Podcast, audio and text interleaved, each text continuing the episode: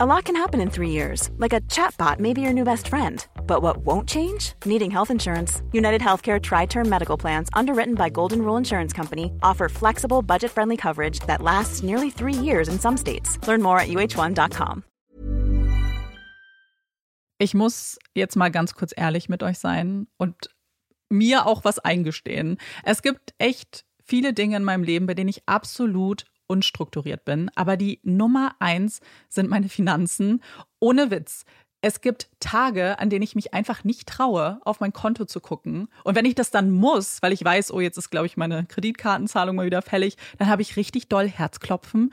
Und dann, äh, weißt du, ich gucke so, so ein bisschen nur mit einem Auge hin, wie bei einem Horrorfilm. So Decke übers Gesicht am liebsten und nur so mit einem Auge irgendwie drauf gucken. Und ganz ehrlich, das kann ja so nicht angehen. Und da passt unser heutiger Partner ganz wunderbar, denn Finanzguru hilft mir jetzt hoffentlich dabei, meine Finanzen in den Griff zu bekommen und mir nicht mehr so viel Stress zu machen. Und wer den Podcast aufmerksam hört, kann sich wahrscheinlich schon denken, dass ich genauso eine Kandidatin bin wie Amanda. Mir geht es da einfach eins zu eins genauso. Ich verliere total schnell den Überblick, auch weil ich ja einfach überhaupt nicht so gut mit Zahlen bin und so. Und da ist Finanzguru die perfekte Anlaufstelle für Menschen wie mich und Amanda, aber wahrscheinlich auch für viele von euch. Bei Finanzguru bekommt ihr nämlich den perfekten Überblick über eure Finanzen. Ihr könnt dort, wenn ihr möchtet, all eure Konten miteinander verbinden, also Girokonto, Kreditkarte, Depot oder auch zum Beispiel eure Kryptobörse. Und dann werden alle Einnahmen und Ausgaben automatisch kategorisiert und für euch übersichtlich in der App aufbereitet. Und nicht nur das, Finanzguru zeigt euch auch alle eure Verträge ganz übersichtlich an. Das heißt, wenn ihr erkennt, dass da ein überflüssiger Vertrag dabei ist, dann könnt ihr den ganz einfach mit einem Fingertipp rechtssicher über die App kündigen. Das sind aber nicht die einzigen richtig coolen Features von Finanzguru. Finanzguru kann nämlich auch noch mehr machen und zwar für euch ganz persönlich. Genau, mit Finanzguru Plus bekommt ihr nämlich detaillierte Budgetanalysen und auch personalisierte Finanztipps, also alles irgendwie perfekt auf euch zugeschnitten. Ihr habt auch Analysen eures Kaufverhaltens, die euch zur Verfügung stehen. Dann könnt ihr nämlich auch Veränderungen planen. Und was ich auch super cool finde, ist die klare Übersicht eurer Ausgaben nach Kategorie, also zum Beispiel Lebensmittel, Shopping, Tanken. Das könnt ihr alles unterteilen. Und das äh, finde ich einfach so viel übersichtlicher und auch viel einfacher dann eben für zukünftige Veränderungen. Veränderungen. Wenn ihr Finanzguru auch ausprobieren wollt, dann haben wir jetzt ein richtig, richtig cooles Angebot für euch. Und zwar könnt ihr mit unserem Code Puppies Finanzguru Plus drei Monate lang kostenlos testen.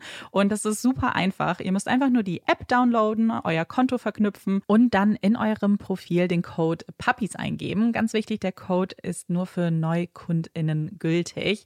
Und dann geht's auch schon los. Dann könnt ihr Finanzguru drei Monate lang kostenlos kostenlos testen, durchstöbern und rausfinden, welche Funktion für euch am meisten Sinn ergibt. Den Link, den Code und alle weiteren Informationen findet ihr wie immer in unseren Shownotes und auch in unserem Linktree.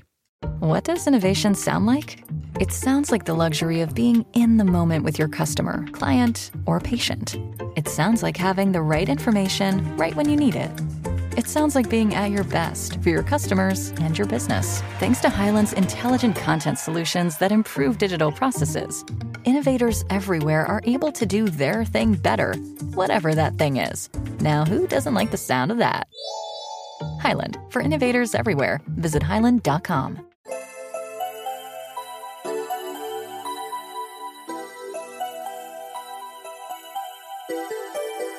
Herzlich willkommen bei Puppies in Crime, unserem True Crime Podcast. Ich bin Marike. Und ich bin Amanda. Marike, willst du uns eigentlich kurz erzählen, wie unser Intro geht? Wir haben gerade festgestellt, dass ich weder weiß, wie unser Intro geht, noch wie unser Outro funktioniert, was man auch immer wieder merkt, beziehungsweise ihr merkt es nicht, weil wir es rausschneiden, weil ich immer meinen Einsatz verpasse, auch bei der Puppy Break übrigens. Und wir haben gerade festgestellt, dass ich selbst, wenn man mir sagen würde, gib mir, wir geben dir jetzt 1000 Euro, wenn du es richtig hinkriegst, dass ich das wahrscheinlich nicht könnte. Ja, es ist äh, ganz putzig. Ganz traurig. Ja, auch. Also wenn wir jemals, wenn es eine Quizshow über uns gibt, dann machen wir lieber nicht mit. Nee, also Amanda kann, glaube ich, ganz gut mitmachen. Ich sollte lieber nicht.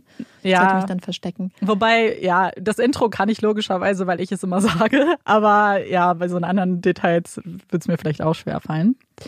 Auf jeden Fall sind wir jetzt wieder im Studio und haben ganz leckere Zimtdonuts und Chai-Donuts und ganz viel leckeres Essen. Amanda hat heute, soweit ich das verstanden habe, einen etwas längeren Fall vorbereitet. Also mm. lehnt euch zurück oder macht euch auf den Weg ins grüne Kuschelt euch ein. Ja, schnappt euch was zu trinken. Und als ganz kleine Erinnerung, weil wir wissen ja, manchmal hören uns ja auch Leute ähm, gerade neu und fangen mit der neuesten Folge an.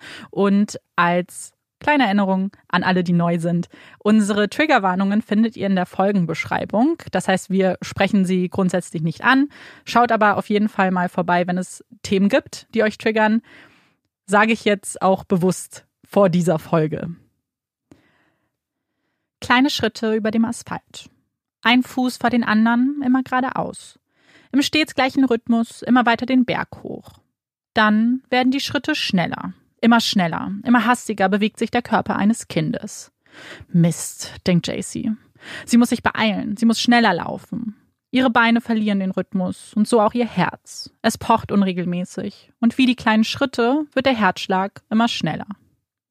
Es ist der Morgen des 10. Juni 1991, als JC Lee Dugard ihre Augen öffnet. Die Sonnenstrahlen, die sich durch die Vorhänge an ihrem Fenster drängeln, sind wie ungebetene Gäste.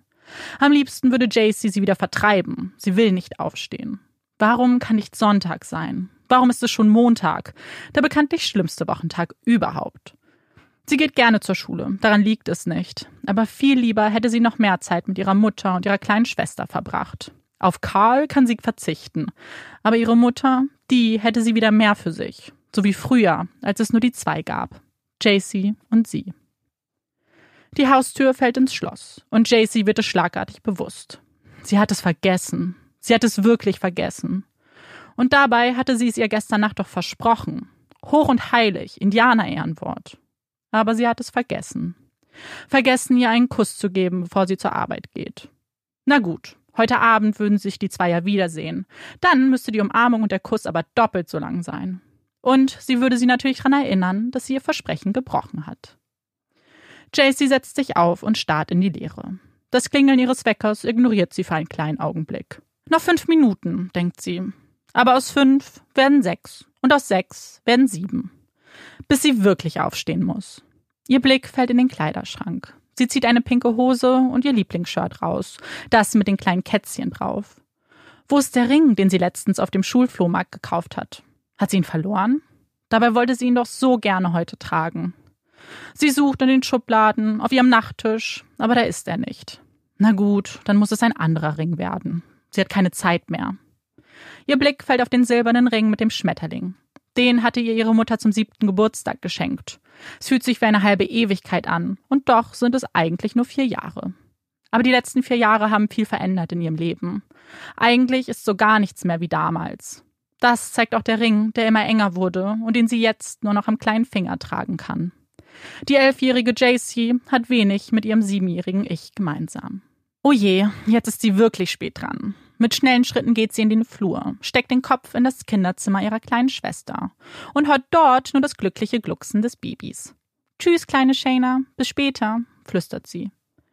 In der Küche macht sich JC eine Schüssel Haferflocken mit Pfirsich. Es ist 6.30 Uhr. Wenn sie den Bus noch bekommen möchte, dann muss sie jetzt eigentlich aus dem Haus. Sie schlingt die Portion runter, wischt sich den Mund ab und schnappt sich ihren Rucksack. Zum Glück hat Karl nicht gesehen, wie sie gerade gegessen hat. Er schimpft immer mit ihr, weil sie keine Tischmanieren hat, sagt er. Das hätte ihn sicherlich auf die Palme gebracht. Einmal war er so wütend, da hat er ihr Abendessen weggenommen und sie vor einen Spiegel gesetzt. Sie sollte selbst mal sehen, was das für ein grausiger Anblick ist. Die Tür fällt zu und JC geht mit schnellen Schritten in Richtung Bushaltestelle. Vor der Tür sitzt ihre Katze Monkey. Sie streicht über das schwarze Fell der Katze und schaut in die strahlend blauen Augen. So blaue Augen hatte JC noch nie gesehen.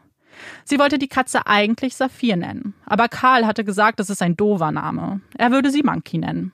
Und so tat es auch der Rest der Familie, bis irgendwann auch JC nachgab. Na gut, dann eben Monkey. Mit kleinen Schritten über dem Asphalt geht JC in Richtung Bushaltestelle. Sie denkt an die Schule und ihre Freundinnen. Sie freut sich. Sie geht gerne zur Schule. Sie mag ihre Lehrer, die Fächer. Ihr gefällt es, jedes Mal was Neues zu erlernen. Die Schritte werden immer schneller. Sie muss noch den steilen Hügel hoch. Das ist anstrengend. Ihr Herz pocht. Aber auf keinen Fall darf sie den Bus verpassen. Das ist keine Option. Und so legt sie noch einen Zahn zu. Sie darf den Bus nicht verpassen, denn sonst muss Carl sie fahren. Und das will sie nicht. Carl ist Jaycees Stiefvater. Er lernt ihre Mutter kennen, als sie beiden noch in Orange County lebten. Jaycee gefiel es dort. Es war warm, das Meer direkt um die Ecke. Dort hatte sie ihre Freunde, ging zum Jazzdance und liebte das Leben mit ihrer Mutter. Die zwei gegen die Welt. Als Karl in ihr Leben trat, änderte sich alles. Die Wohnung, in der sie lebten, sei doch nicht geeignet für ein kleines Mädchen, für eine Familie. Und eigentlich wäre es doch viel schöner, etwas außerhalb zu leben. Es wäre auch sicherer, argumentiert er. Und natürlich ergab das alles Sinn für Jaycees Mutter. Sie liebte diesen Mann, wollte ihn glücklich machen. Für Jaycee wäre das sicherlich auch von Vorteil. Und so zogen sie nach Tahoe, einer kleinen Stadt am Fuße des Sees Tahoe. Es sind malerische Landschaften, Berge, Wälder, die im Winter von Schnee bedeckt sind, wie Puderzucker. Sie sind nun weit entfernt vom Meer, vom warmen Klima. Hier sind die Winter kalt. Und Karl behielt recht. Hier ist es sicherer. Hier kann JC Fahrrad auf der Straße fahren, ohne Angst haben zu müssen, vom Verkehr überrollt zu werden. Hier geht sie mit Pfadfindern von Tür zu Tür und verkauft Kekse. Hier gibt es Pferdehöfe, auf denen eigentlich alles perfekt scheint. Und JC liebt Pferde. So oft sie nur kann, besucht sie den Hof, auf dem Karls Schwester ihr Pferd hat. Sie mag ihre neue Tante. Und die wiederum scheint auch sie zu mögen. Überraschend für die kleine JC, die von Karl so gar keine Liebe erfährt. Immer mäkelt er an ihr rum, kritisiert sie für jedes Verhalten. Als dann noch Shayna geboren wird, sein leibliches Kind, macht er kein Hehl daraus, wer seine richtige Tochter ist und wer nur die Last der Familie. Shayna wird umsorgt, betüdelt, in Watte gepackt. JC hingegen muss zur Schule laufen, weil er denkt, das wäre in ihrem Alter doch ganz normal. Man könnte annehmen, dass dies einen Keil zwischen die zwei Schwestern treibt. Aber so ist es nicht.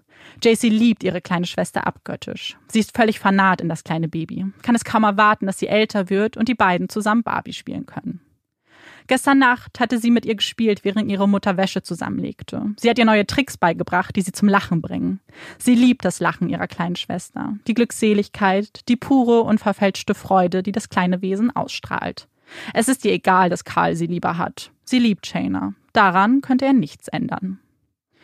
Wo war Karl heute Morgen eigentlich? Im Hause hatte sie ihn nicht gesehen. Er hat auch nicht geantwortet, als sie Tschüss gerufen hat. Komisch. Der Van stand vor der Tür. Da ist sich Jaycee sicher. Vielleicht ist er in der Garage und schraubt daran rum? Hoffentlich denkt er an Shayna. Jaycee geht immer weiter. Gedanken verloren. Sie streicht über die Büsche auf der linken Seite, fühlt die stacheligen Nadeln und wieder driftet sie ab. Das passiert ihr oft. Manchmal ist sie so in ihren Gedanken, dass sie schon vergessen hat, abzubiegen. Zu gerne denkt sie über ihre Freundin nach, die bevorstehenden Sommerferien und die Pläne, die sie dafür geschmiedet haben. Sie will auf einer Pferderanch arbeiten. Vielleicht für ein kleines Taschengeld. Das wäre zumindest ein Top-Argument, um Karl davon zu überzeugen. Dann denkt sie noch an den Ausflug mit ihrer Schulklasse in das Schwimmbad. Und das bereitet ihr etwas Bauchschmerzen. Sie hat Haare an den Beinen und unter den Achseln. Haare, die sie dort nicht haben will. Sie will nicht, dass die anderen Kinder lachen. Aber darüber mit ihrer Mutter zu sprechen, hat sie sich nicht getraut. Heute Abend muss sie das aber machen. Der Trip ist doch in wenigen Tagen. Hoffentlich darf sie sich rasieren, denkt Jaycee. Auf einmal erwacht Jaycee aus ihrer kleinen Fantasiewelt, ist wieder zurück auf dem harten Asphalt des Gehwegs. Was hatte sie da aus ihren Gedanken gerissen? Sie schaut sich um und hört einen Wagen. Der erste heute, den sie bewusst wahrnimmt. Der Wagen wird langsamer und hält schließlich neben mir an. Ein Mann kurbelt das Fenster runter und beugt sich zu JC. Kennst du dich hier aus? Kannst du mir vielleicht den Weg zu dieser Adresse beschreiben? Bevor sie antworten kann, gleitet der Arm des Mannes mit einem Ruck aus dem geöffneten Fenster. Er hat etwas Schwarzes in der Hand. Was ist das? Der schwarze Gegenstand sprüht Funken. Als diese JC berühren, fühlt es sich an wie viele kleine Stromschläge, die durch ihren Körper fließen. Es tut weh aber viel mehr als das. Die kleinen Schläge hinterlassen ein taubes Gefühl in ihrem Körper. Als die Wagentür geöffnet wird, stößt Jaycee sich ab und fällt hinterrücks in das Gebüsch. Sie versteht nicht, was hier passiert. Sie will nur weg, weg von diesem Wagen, weg von diesem Mann. Sie krallt sich am Boden fest, hofft, dass es etwas nützen würde. Unter ihrer Hand befindet sich ein runder, klebriger Gegenstand. Sie weiß nicht, was sie dort festhält. Sie weiß nur eins. Das ist ihre letzte Hoffnung. Was auch immer sie hier festhält, ist ihre einzige Waffe, das einzige, was ihr bleibt. Der Mann hebt ihren kindlichen Körper mit einem Satz hoch. Egal wie schwer sie sich macht, egal wie sehr sie an dem Gebüsch klammert, für ihn ist es ein leichtes. Und dann noch einmal, der Stromschlag, der durch ihren ganzen Körper fließt. Er öffnet den Wagen und legt sie den Fußraum der Rückbank. Dann legt er eine Decke über sie. JC weint. Warum funktioniert mein Körper nicht mehr? Warum kann ich mich nicht bewegen? Sie schaut an sich runter. Sie hat sich in die Hose gemacht. Sie will nicht hier sein. Sie will nach Hause. Sie will in ihr Bett. Sie will einen Kuss von ihrer Mama. Will mit ihrer Schwester spielen. Sie hat Angst. Ihr ist übel. Am liebsten würde sie sich übergeben. Aber sie weiß, dass das gefährlich sein kann. Sie könnte daran ersticken und das will sie nicht. Es ist so heiß. Ihr ist so verdammt heiß. Kann er bitte die Decke von ihr nehmen? Sie glaubt zu verbrennen. Bitte. Warum kann sie nicht einfach nach Hause? Als Jacy etwas ruhiger wird, hört sie die Stimme des Mannes. Und dann noch eine Stimme. Er ist nicht alleine. Aber wer ist das? Und worüber sprechen sie? Sie kann sie nicht verstehen. Übermannt von der Angst, von dem Schrecken des Erlebten, schließt Jacy ihre Augen. Sie kann nicht mehr. Ihr Körper kann nicht mehr. Als sie die Augen wieder öffnet, spürt sie einen stechenden Schmerz. Ihr Kopf tut weh. Ihr ist schwindelig. Die Gedanken sind nicht mehr so vernebelt wie zuvor, und auch ihren Körper kann sie wieder bewegen. Aber noch immer ist sie gehüllt in die Dunkelheit der auf ihr liegenden Decke. Und noch immer fragt sie sich, was hier eigentlich passiert ist. Warum? Warum sie? Der Wagen bleibt abrupt stehen. Der Mann beginnt zu flüstern. Jacy konzentriert sich so gut sie kann, aber sie kann ihn nicht verstehen. Er spricht da doch mit jemandem. Warum hilft ihr die zweite Person nicht? Warum hilft ihr niemand? Sie will nach Hause, nur noch nach Hause.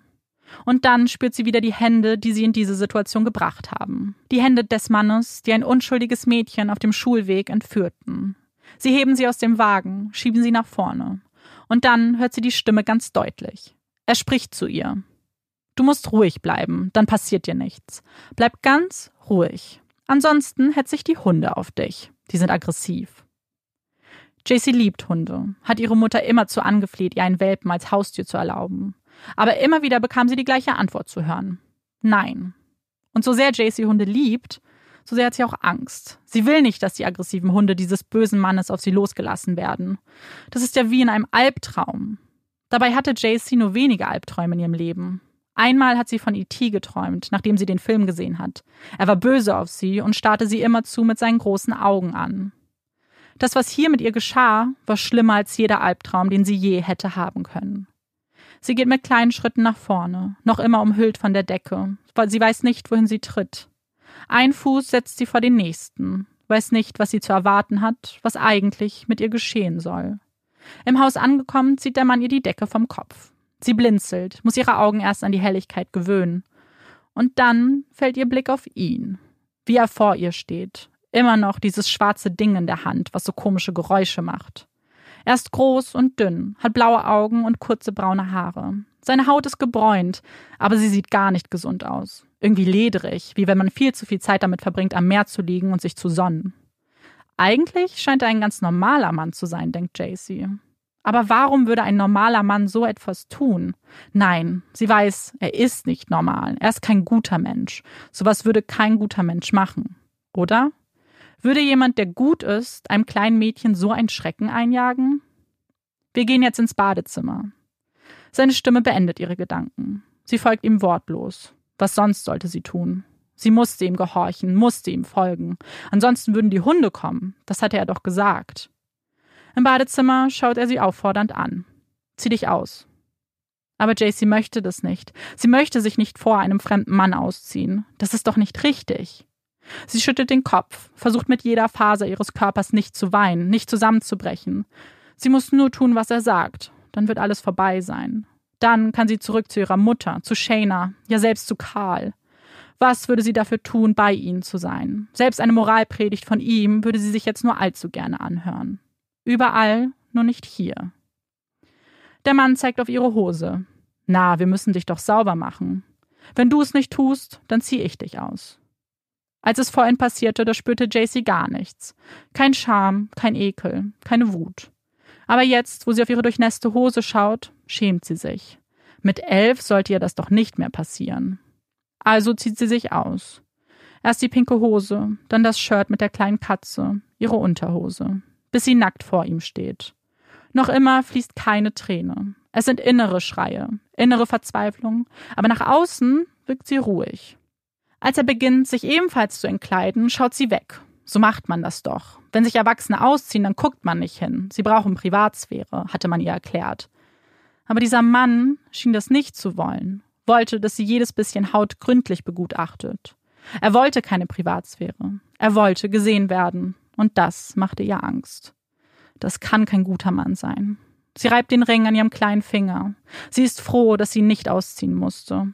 Es ist ein Stückchen ihrer Mutter, das ihr jetzt beisteht. Ihr zeigt, dass sie nicht ganz alleine ist. Hast du einen Mann schon mal nackt gesehen? Jacy schüttelt den Kopf. Sie hat nicht und sie will nicht. Sie will die Dinge nicht tun, die er von ihr verlangt. Sie will ihn da unten nicht anfassen. Sie will nicht mit ihm zusammen unter die Dusche. Sie will nicht, dass er sie da unten rasiert. Nur wenige Stunden zuvor war genau das ihr Hauptgedanke. Darf ich mich rasieren? Jetzt wünscht sie sich jedes einzelne Härchen zurück. Die Verzweiflung, sie kann nicht mehr innen verborgen bleiben. Sie schafft es nicht. Wie ein Wasserfall sprudelt alles aus ihr raus. Sie bricht unter Tränen zusammen, schnappt nach Luft und kann sich nicht beruhigen. Die heißen Tränen treffen auf ihre kalten Wangen. Ihr ganzer Körper ist kalt, innen wie außen. Der Mann geht einen Schritt auf sie zu, nimmt sie in den Arm und sagt, es ist alles gut, heute machen wir nicht mehr. Die Umarmung beruhigt das verstörte Mädchen. Er ist ein seltsamer Mann. Doch er ist auch der einzige Mensch in ihrer Nähe, die einzige Person, die ihr beisteht. Also entscheidet sie sich, diese Geste anzunehmen. Sie anzunehmen, um nicht zu zerbrechen. Nachdem sie sich etwas beruhigt hat, wird ihr wieder die Decke über den Kopf gestülpt. Sie sieht nur die Füße des Mannes und wieder entscheidet sie sich, ihm zu folgen. Treppenstufe für Treppenstufe. Und dann verlassen sie das Haus. Es wird kalt, der Wind weht und sie ist nackt. Sie zittert. Vor Kälte oder vor Angst. Ihre nackten Füße gehen erst über Beton und dann Dreck. Sie spürt kleine Steinchen unter ihren Füßen. Sie hört das Knirschen bei jeder Bewegung.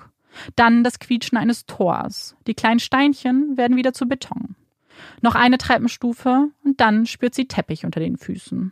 Es ist keiner dieser flauschigen Teppiche, die ihre Zehen kitzeln würden. Es sind kurze, borstige Haare. Es ist nicht gemütlich. Er nimmt die Decke von ihrem Kopf und zeigt auf den Boden. Dort liegen Decken, unterschiedliche Muster. Hier kannst du schlafen. Als Jacy die Worte hört, stellt sie fest, wie müde sie eigentlich ist. Ihr ganzer Körper schmerzt, die Augen kann sie kaum aufhalten. Und noch immer zittert sie ein wenig. Ihr ist kalt. Sie nickt und legt sich auf den Boden. Vielleicht würde sie ja bald aus diesem Albtraum erwachen. Aber der Mann fährt fort. Ich muss dir Handschellen anlegen. Aber keine Sorge, es sind keine einfachen Handschellen. Es sind die mit Fell. Ich dachte, das wäre etwas angenehmer. Nein, bitte nicht. Ich lauf nicht weg, versprochen. Aber ihr Flehen, die Schreie, die Tränen, sie erweichen den Mann nicht. Ich vertraue dir noch nicht, sagt er, während er die Arme hinter dem Rücken zusammenschnallt. Ich komme später wieder und bring dir was zu essen, sagt er und verlässt den Raum. JC liegt allein in dem winzig kleinen Zimmer, die Arme hinter dem Rücken in einer unbequemen Position, den Blick starr nach vorne gerichtet. Sie versteht das alles nicht. Warum passiert ihr das? Warum? Unter Tränen schließt sie die Augen und schläft ein. Als sie aufwacht, ist sie noch immer alleine. Einsam und allein. Das Zimmer hat ein kleines Fenster, das mit Handtüchern abgedeckt ist. Es ist dunkel, aber ein kleines Licht scheint durch, bis zu Jens Zimmer. Ist das der Mond? Sie versucht sich aufzurichten, aber es gelingt ihr nicht. Die Handschellen machen es unmöglich. Sie würde so gerne den Mond anschauen. Das haben sie und ihre Mutter sonst gemeinsam gemacht. Sie haben diskutiert, was besser sei, ein Halb- oder Vollmond. Sie mag den Vollmond lieber. Aber jetzt gerade wäre ihr das egal. Irgendein Mond. Irgendetwas, das sie an ihre Familie erinnert. Etwas, das ihr beisteht, sie nicht alleine lässt, in diesem winzig kleinen, dunklen Raum. Als sie das nächste Mal die Augen öffnet, ist der Mond verschwunden. Es ist nur die Sonne, die seinen Platz einnimmt, ihre Strahlen durch die Fenster schickt. Es ist warm, viel zu warm, denkt sich Jaycee. Wie spät ist es wohl? Wie lange hat sie geschlafen? Sie schaut auf das Fenster. Die Sonne erhitzt den Raum. Es ist wahnsinnig heiß. Würde er wiederkommen? Er hatte doch gesagt, er würde wiederkommen und ihr was zu essen bringen. Was würde sie jetzt für ein Glas Wasser tun? Die Schweißperlen laufen ihr über das Gesicht. Und er kommt zurück. Die nächsten Tage bringt er ihr Burger und Limo. Wenn er ihr das Essen bringt, dann nimmt er ihr die Handschellen ab.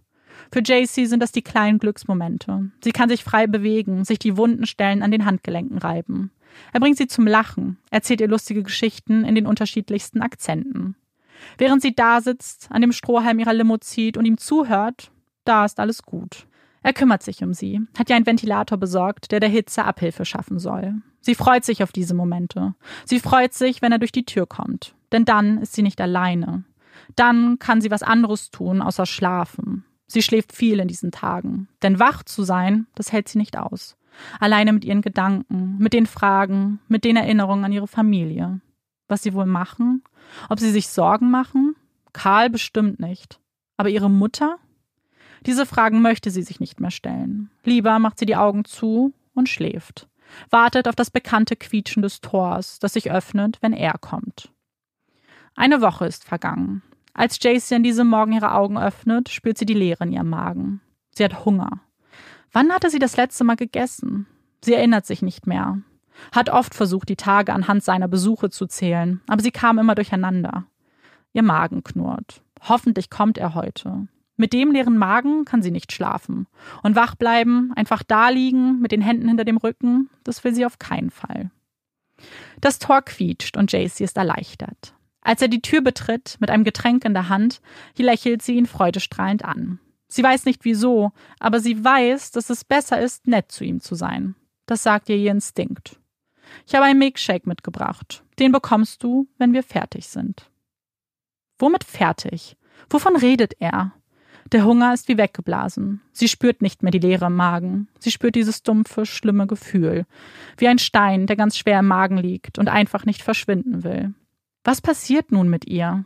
Sie beginnt zu weinen und er legt ihr die Hand auf die Schulter, erklärt ihr, was er gleich tun wird, während er sich entkleidet. Sie will, dass er aufhört. Er soll sich nicht ausziehen, er soll aufhören zu erklären. Er soll gehen und nicht mehr zurückkommen. Aber er denkt nicht daran. Er ist gekommen, um etwas zu tun, was ihre kleine Seele, ihren Körper für immer brechen würde. Er ist gekommen, um das zu tun, wovon eine Elfjährige noch keinen Schimmer hat. Manche Eltern erklären ihren Kindern, was Sex ist, sprechen von Mama und Papa und dass sie sich lieb haben. Andere erklären es anhand von Bienchen und Blümchen. Doch obwohl Jace ihre Mutter fragte und ihr erklärt wurde, wie das Ganze abläuft, ein Kind versteht die Handlung nicht. Für Jacy war Sex, wenn ihre Barbies in einem Bett geschlafen haben wie Mama und Papa, die sich lieb haben. Es war sicherlich nicht das, was er soeben mit ihr tat. Das hatte nichts mit Liebe zu tun. Es ist schmerzhaft, als ob man sie in zwei Teile reißen würde. Er hört nicht auf, egal wie sehr sie weint, egal wie sehr sie fleht. Ganz egal, ob sie versucht, sich aus seinem Griff zu befreien. Er war stärker. Er sagte, es wäre leichter, wenn sie sich nicht wehren würde. Also hört sie auf. Schaut in die Leere, denkt an alles, nur nicht an das, was hier gerade passiert. Nicht an seinen schweren Körper und dass sie nicht atmen kann. Nicht daran, dass das alles ganz falsch war. Bis er aufhört, sich aufrichtet, ihr ein sauberes Handtuch reicht und fragt, ob alles okay ist. Sie kann nichts sagen. Sie kann ihn nicht anschreien und rufen rein, gar nichts ist okay. Sie ist verängstigt, schaut in ihrem Körper runter und sieht das Blut. Was ist das? Ist das normal? Er winkt nur ab. Sie soll sich keine Sorgen machen. Als er den Raum an diesem Tag verlässt, schaut Jacy auf ihren Milkshake. Sie will ihn nicht. Sie will nur schlafen, die Augen zumachen und nicht mehr darüber nachdenken. Nicht darüber nachdenken, was passiert ist oder was noch passieren wird. Der nächste Tag. Er steckt seinen Kopf durch die Tür und schaut Jacy an. Es tut ihm leid, was da passiert ist. Wenn sie brav ist, dann würde er ihr jetzt die Handschellen abnehmen. Sie nickt. Sie freut sich darüber. Endlich könnte sie dann in einer bequemen Position schlafen. Es wäre dann auch nicht mehr so schwer, in den Eimer zu machen, der ihre Toilette ist. Sie lächelt ihn an. Vielleicht ist er ja doch nicht so übel. Ich meine, er hat sich entschuldigt. Und auch die nächsten Tage verbringt er mit ihr, singt ihr Lieder vor, während er auf der Gitarre spielt. Er ist Musiker, erklärt er ihr. Er schreibe seine eigenen Songs. Sie kommt JC irgendwie bekannt vor, aber er versichert ihr, die seien alle von ihm. Er wird ganz groß rauskommen irgendwann. Sie stimmt ihm zu. Ja, ganz sicher würde er das. Wenn er da sitzt, mit ihr spricht, ihr vorsingt, dann ist das nicht der gleiche Mann, der kommt, um sie zu vergewaltigen. Wenn sie das Tor quietschen hört, dann denkt sie, hoffentlich kommt er nicht deswegen. Dann versucht sie besonders nett zu ihm zu sein. Und meistens klappt das auch. Aber nicht immer. Manchmal tut er es dann trotzdem, egal wie nett sie war. Und dann driftet sie ab. Das hat sie gelernt. Wenn es vorbei ist, dann schaut er sie traurig an. Er sagt, er will das nicht tun, aber sie helfe ihm mit seinem Problem. Was das für ein Problem sein soll, versteht Jacy nicht. Aber sie denkt, besser trifft es sie als jemand anderen. Wenn sie ihm wirklich hilft, dann ist es vielleicht gut so. Sie ist so einsam, so allein in diesem Raum. Manchmal geht sie ans Fenster, aber da steht nur ein großer Baum. Sonst sieht sie nichts. Die große Tür ist verschlossen. Sie kann nicht gehen. Wohin würde sie auch gehen? Sie weiß ja nicht einmal, wo sie ist. Es ist alles schrecklich langweilig hier. Sie hat niemanden, mit dem sie sich unterhalten kann. Niemanden außer ihn. Und dann ist da wieder die Freude, wenn das Tor quietscht. Dann singen sie wieder, unterhalten sich, er bringt ihr Geschenke, einen kleinen Fernseher und eine Katze, damit sie nicht mehr so alleine ist. JC ist überglücklich. Das Fernsehprogramm ist limitiert, meistens empfängt sie nur QVC. Aber lieber schaut sie sich die Damen an, die Perlenketten verkaufen, als mit ihren Gedanken alleine zu sein. Die Katze muss sie bald abgeben. Es ist ein trauriger Tag. Aber er sagt, es stinkt, weil die Katze überall hinmacht. JC bekommt ein schlechtes Gewissen. Das macht sie bestimmt, weil es ihr hier nicht gut geht. Sie hätte sie niemals annehmen dürfen, das arme Kätzchen. JC weint. Wird es jemals wieder Tage geben, an denen sie nicht weinen muss? Es ist dunkel, als JC das Tor hört. Er kommt doch sonst nicht so spät. Nein, das kann nichts Gutes bedeuten. Sie schließt die Augen. Vielleicht geht er ja wieder, wenn sie so tut, als ob sie schlafen würde. Sie kneift die Augen zu. Bitte nicht, bitte nicht. Ein Licht einer Taschenlampe erleuchtet den Raum. Geh weg, denkt JC. Die Augen noch immer geschlossen. Hey, aufstehen. Wir gehen ins Zimmer nebenan. Sie versteht nicht so ganz. Welches Zimmer nebenan? Hier gibt es doch nur ein Zimmer. Sie blinzelt, streift die Decke von ihrem Körper und steht da in ihrem pinken Pyjama. Den hatte er ihr vor einigen Tagen geschenkt. Sie war so froh gewesen, endlich wieder was zum Anziehen zu haben. Und umso schlimmer war es aber, wenn er dann kam und sie sich ausziehen musste. Na los! Die Stimme unterbricht ihre Gedanken. Er nimmt sie an der Hand. Es ist so dunkel, sie kann gar nichts sehen. Und sie verlassen das Gebäude. Es ist das erste Mal, dass sie frische Luft auf ihrer Haut spürt. Wäre da nicht die Angst vor dem Unbekannten, dann würde sie das vielleicht genießen. Sie zählt ihre Schritte. Eins, zwei, drei, vier, fünf, sechs, sieben, acht, neun, zehn. Und sie sind da. Nur zehn Schritte später steht sie in einem großen Raum. In der Mitte steht eine blaue Couch. Hinter der Couch ein Schreibtisch und ein Stuhl. Eine Arbeitsecke voller Unterlagen. Neben der Eingangstür steht ein Kühlschrank. Daneben ein Plumpsklo. Es gibt auch einen Fernseher, viel größer als der, den sie geschenkt bekommen hat. Ist das vielleicht ihr neues Zuhause? Das wäre schön, es ist viel geräumiger. Außerdem gibt es hier drei Fenster, mehr Licht. Vielleicht könnte sie ja hier rausschauen es gäbe mehr zu sehen. Sie geht einen Schritt auf sie zu und sieht die Gitter vor den Fenstern. Als ob er ihre Gedanken gelesen hat, fängt er an, die Fenster mit Tüchern zu bedecken. Niemand soll hier reinschauen können. Niemand soll sie sehen können. Dann fällt ihr Blick auf einen Eimer Wasser in der Ecke. Oh nein. Sie hatte sich so sehr gewünscht, sich richtig waschen zu können. Aber nicht so, nicht von ihm, bitte nicht. Aber wehren kann sie sich nicht. Also lässt sie geschehen, was geschehen soll. Während er das kalte Wasser über ihre Haut gleiten lässt, den Schmutz davonspült, erzählt er. Er spricht gerne, das hat JC schnell festgestellt. Immer und immer erzählt nur er. Sie stimmt dann zu. Es ist sinnlos, ihn zu unterbrechen oder seine Geschichten zu hinterfragen. Dann erzählt er nämlich noch mehr. Sie hat gelernt abzuschweifen, zu nicken und nur gelegentlich einen Mucks von sich zu geben. Auch jetzt hört sie kaum zu, bis er immer und immer wieder dasselbe Wort sagt. Runs. Er würde auf einen Run gehen müssen. Was meint er damit? Ihre Mutter sagt das, wenn sie einkaufen gehen muss. Aber er erzählt ihr doch nicht gerade von seinen Shopping-Trips, oder? Und dann spitzt sie ihre Ohren, will wissen, wovon er da gerade spricht. Und nur wenig später wünscht sie sich, sie hätte es nicht getan, nicht gewusst, was sie erwarten würde, dass alles noch viel schlimmer werden würde. Die Runs wären die Tage, an denen die beiden zusammen wach bleiben würden. Er nimmt Crank, sagt er zu JC.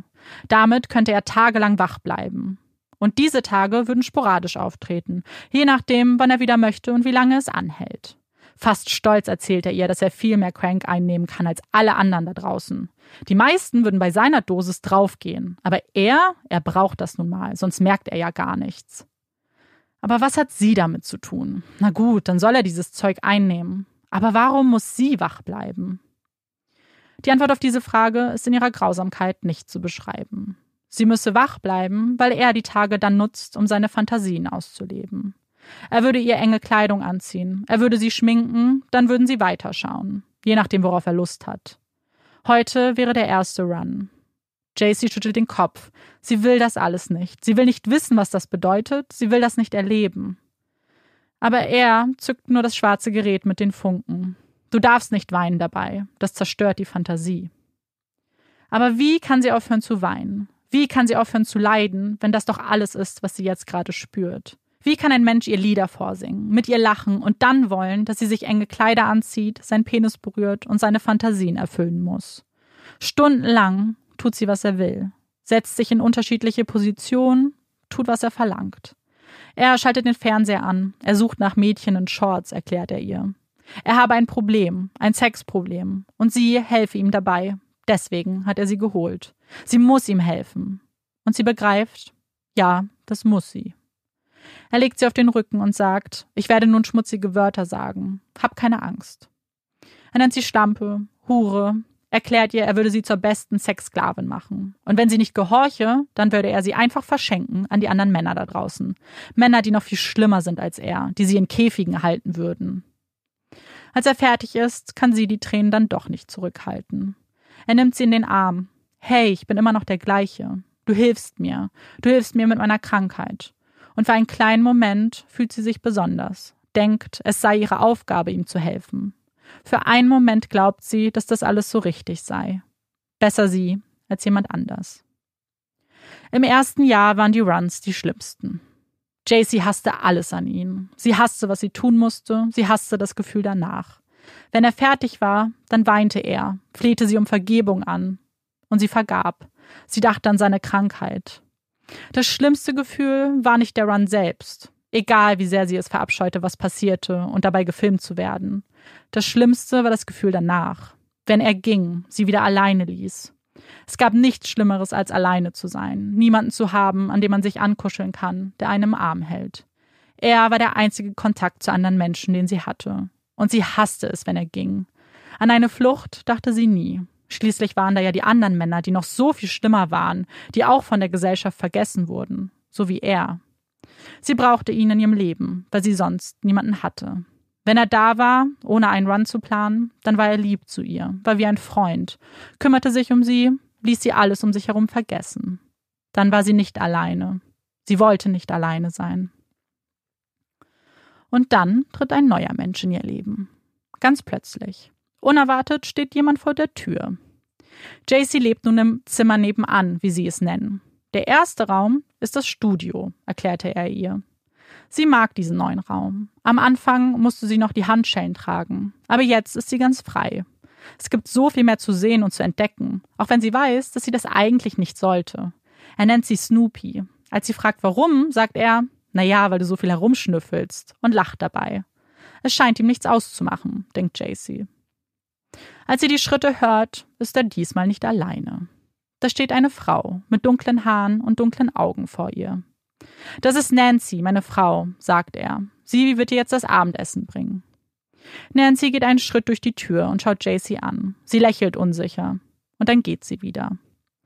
Als sie mit ihm wieder alleine ist, erklärt er, sie wäre ein wenig eifersüchtig. Aber bald, bald würden sie ganz wunderbare Freunde werden. Da wäre er sich sicher. Und JC weiß nicht so recht. Ich glaube, sie mag mich nicht. Gib ihr nur ein bisschen Zeit. Sie gewöhnt sich bald daran. Und er behielt recht. Nancy kommt immer öfter, unterhält sich mit JC, erzählt ihr, dass sie im Altersheim arbeitet und ihren Job über alles liebt. Einmal bringt sie ihr einen Teddybär. Sie hatte lange nach dem perfekten Bären gesucht und ihn endlich gefunden. JC lacht. Er ist wundervoll. Vielen, vielen Dank.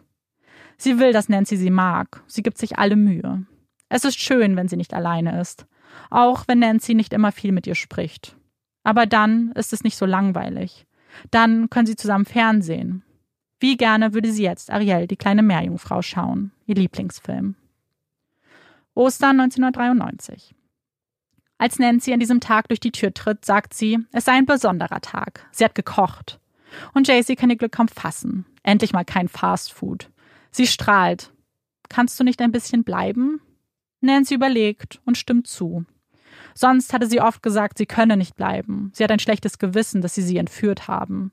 Es wäre schwer für sie, Zeit mit ihr zu verbringen. Sie wollte das alles gar nicht. Sie hatte ihn angefleht, gehofft, dass er seinen Plan nicht durchziehen würde. Ja, denkt JC, das hätte ich auch gehofft. Aber er ist sonst ein guter Mann. Er besucht sie manchmal auf Arbeit und bringt ihr Blumen mit. Manchmal verbringen sie auch die Pausen zusammen und rauchen Crank. Sie braucht die Drogen, um dünn zu bleiben. Sie unterhalten sich ein wenig über Musik, über dieses und jenes. Dann schlägt Nancy vor, einen Film zu schauen. The Unborn, ein Horrorfilm. JC will eigentlich nichts Gruseliges schauen. Aber sie will ja, dass Nancy sie mag. Und sie will, dass sie da bleibt. Also schauen sie sich den Film doch an. Aber richtig hingucken mag JC nicht. Sie schweift ab. Wo ist er eigentlich? Er war schon ein paar Tage nicht mehr hier. Das ist komisch. Soll sie Nancy fragen? Oder wäre das unklug? Sie entscheidet sich, es zu versuchen. Und Nancy's Blick wird traurig. Er ist bei Freunden auf einer Insel. Er kommt erst in einem Monat zurück.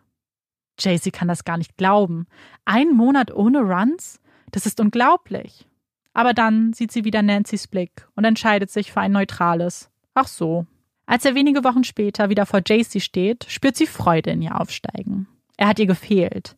Mit Nancy ist es schwierig, sich zu unterhalten. Sie weint viel. Sie kann sie auch nicht richtig einschätzen. Ihn hingegen kennt sie, weiß, wie sie mit ihm umgehen muss, kennt seine Launen. Außerdem bringt er sie zum Lachen. Als sie ihn sieht, fällt ihr Blick auf seinen Knöchel. Da hängt etwas. Ein kleines Gerät. JC weiß lange Zeit nicht, wer sie da entführt hat, kennt seinen Namen nicht, hört ihn zum ersten Mal aus Nancys Mund. Der Mann heißt Philip Garrido und er ist kein unbeschriebenes Blatt.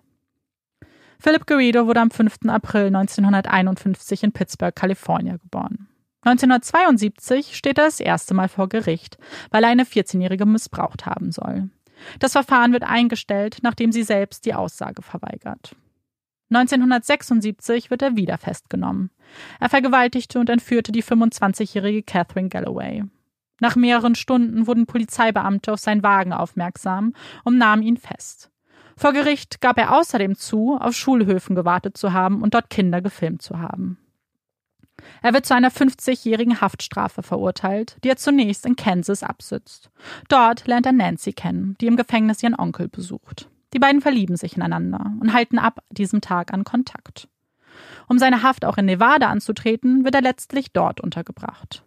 1988 wird er dann auf Bewährung entlassen. Zwölf Jahre nach dem Urteilsspruch, drei Jahre vor der Entführung von JC. Eigentlich sollte seine Bewährung unter strengen Auflagen erfolgen, mit regelmäßigen Besuchen seines Bewährungshelfers. Aber irgendwann rutscht er durch das Netz dieses Systems, geriet in Vergessenheit. Erst als man Drogen in seinem Wagen fand, erschien er wieder auf dem Radar der Justiz. Aber nur für kurze Zeit. Er musste einen Monat in Haft verbringen, da gegen Auflagen verstoßen hat. Danach war alles wie vorher. Er war zurück und von JC wusste noch immer niemand. Sie war noch immer einsam und allein zog von einem Raum zum nächsten. Philipp hatte ihr ein Zelt geschenkt. Das war jetzt ihr sicherer Raum. Ein kleines Zelt mit einem eigenen Fernseher. Aber etwas fehlte. Jemand fehlte. Jemand, mit dem sie sich austauschen konnte, damit sie nicht ständig so allein wäre. Und so jemand würde bald einziehen. Ein zweites Kätzchen. Diesmal mit dem Versprechen, es könnte bleiben. Und JC ist überglücklich. Es wäre ein richtiger Freund für sie. Jemand, der immer da ist. Als sie das kleine Fellknäuel anschaut, könnte sie nicht euphorischer sein. Eclipse nennt sie ihren neuen Freund. Und Eclipse ist ihr ein und alles. Sie beginnt ein Tagebuch zu führen, nur für das kleine Kätzchen.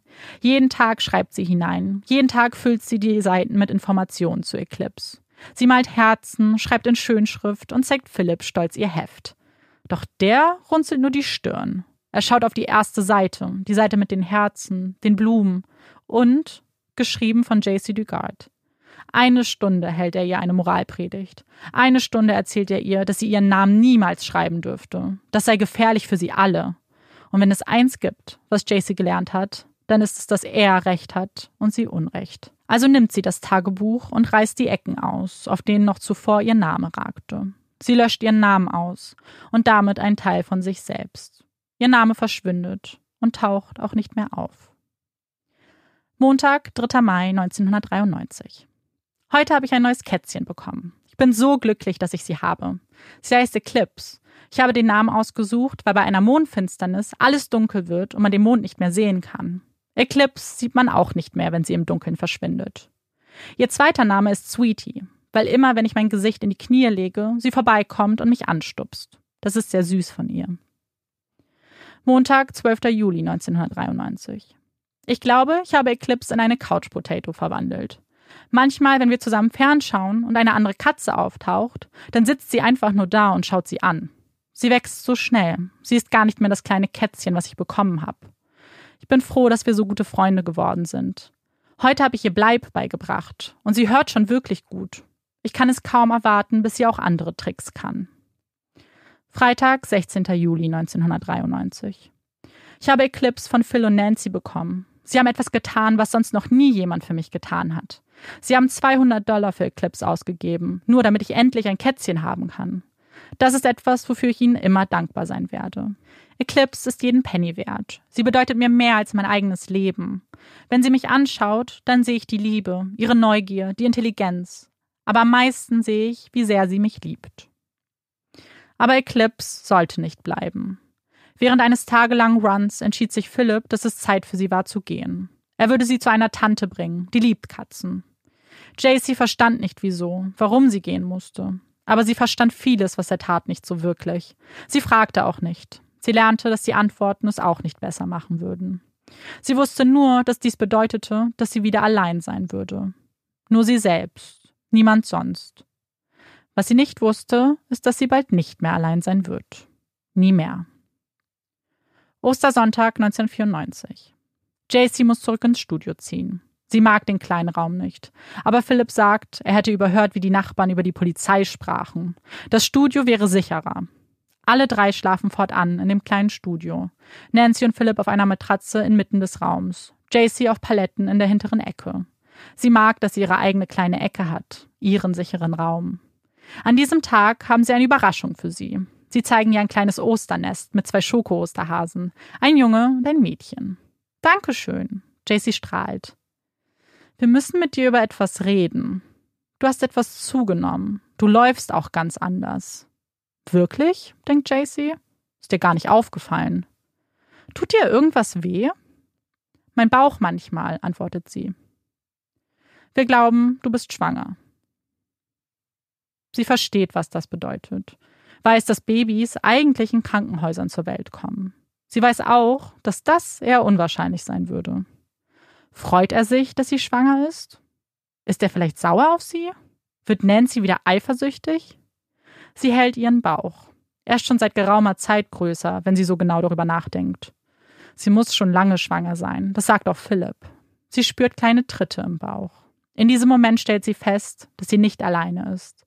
Dass das, was in ihr heranwächst, das Allerwichtigste für sie sein würde. Ihr kleines Kind. Ihr Baby. Hoffentlich will er es nicht weggeben. Das will ich nicht. Aber darüber wird nie gesprochen. Philipp freut sich auf den Familienzuwachs. Er liest Handbücher und schaut Dokumentationen. Wir schaffen das schon. Wir müssen nur zusammenhalten. Am 18. August 1994 um 4.35 Uhr morgens hält JC ihre kleine Tochter in den Armen. Die Geburt war schmerzhaft, dauerte Stunden über Stunden. Nur sie, Nancy und Philipp waren im Raum, als ihr kleiner Sonnenschein das Licht der Welt erblickt. Philipp nennt sie Angel, er sagt, das sei der einzig passende Name für das Baby. Er liest viel in der Bibel, sagt Gott gäbe ihm die Kraft und die Antworten, die er im Leben suche. Langsam versteht er auch, was die Bibel ihm sagen möchte. Er versteht endlich den Sinn des Lebens. Der Sinn seien die Engel und die Botschaften, die sie auf die Welt brachten. Angel sei eine solche Botschaft. Das Leben mit einem Baby in einem kleinen Raum ist anstrengend. Angel weint viel, lässt sich nur beruhigen, wenn JC sie wippt oder füttert. Sie liebt ihr Baby, ist froh, sie bei sich zu haben. Generell ist das Leben jetzt viel besser. Philipp hat während der Schwangerschaft und auch jetzt gar keine Runs mehr gehabt. Er war lieb, kaufte ihr alles, was sie sich wünschte. Zuletzt einen Schaukelstuhl, damit sie Angel besser stillen konnte. Ab und zu nahm Nancy Angel zu sich. Sie tat dann so, als sei es ihr Baby. Aber JC sagte nichts, egal wie eifersüchtig sie wurde. Sie wollte noch immer, dass Nancy sie mochte. Und eigentlich war es auch ganz schön, das Baby mal abgeben zu können. Nur für einen kleinen Augenblick. Die Jahre vergehen. Angel ist jetzt ein Kleinkind. Sie läuft und spricht ihre ersten Worte. Sie ist ein fröhliches Kind, hat aber einen Dickschädel. Was sie will, das bekommt sie. Meistens ist es das Spielzeug oder sie will die Sesamstraße schauen. Manchmal nimmt Nancy Angel mit auf den Spielplatz. Dann kommt sie endlich mal in die frische Luft.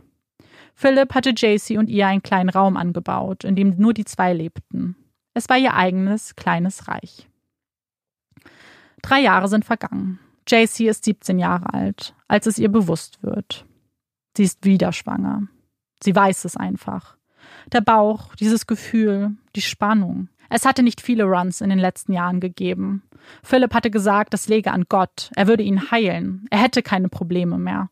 Er würde sie nicht mehr anfassen. Aber JC konnte das nicht glauben. Egal, wie sehr sie das gewollt hätte. Zu oft hatte er ihr das versprochen. Zu oft gesagt, es wäre das letzte Mal. Sie war nur froh, dass es sie war und nicht jemand anders. Nicht Angel. Er hatte geweint und Gott angefleht, dass er ihn bitte niemals dieses kleine Kind anrühren lassen sollte. Und nun würde Angel ein Geschwisterchen bekommen.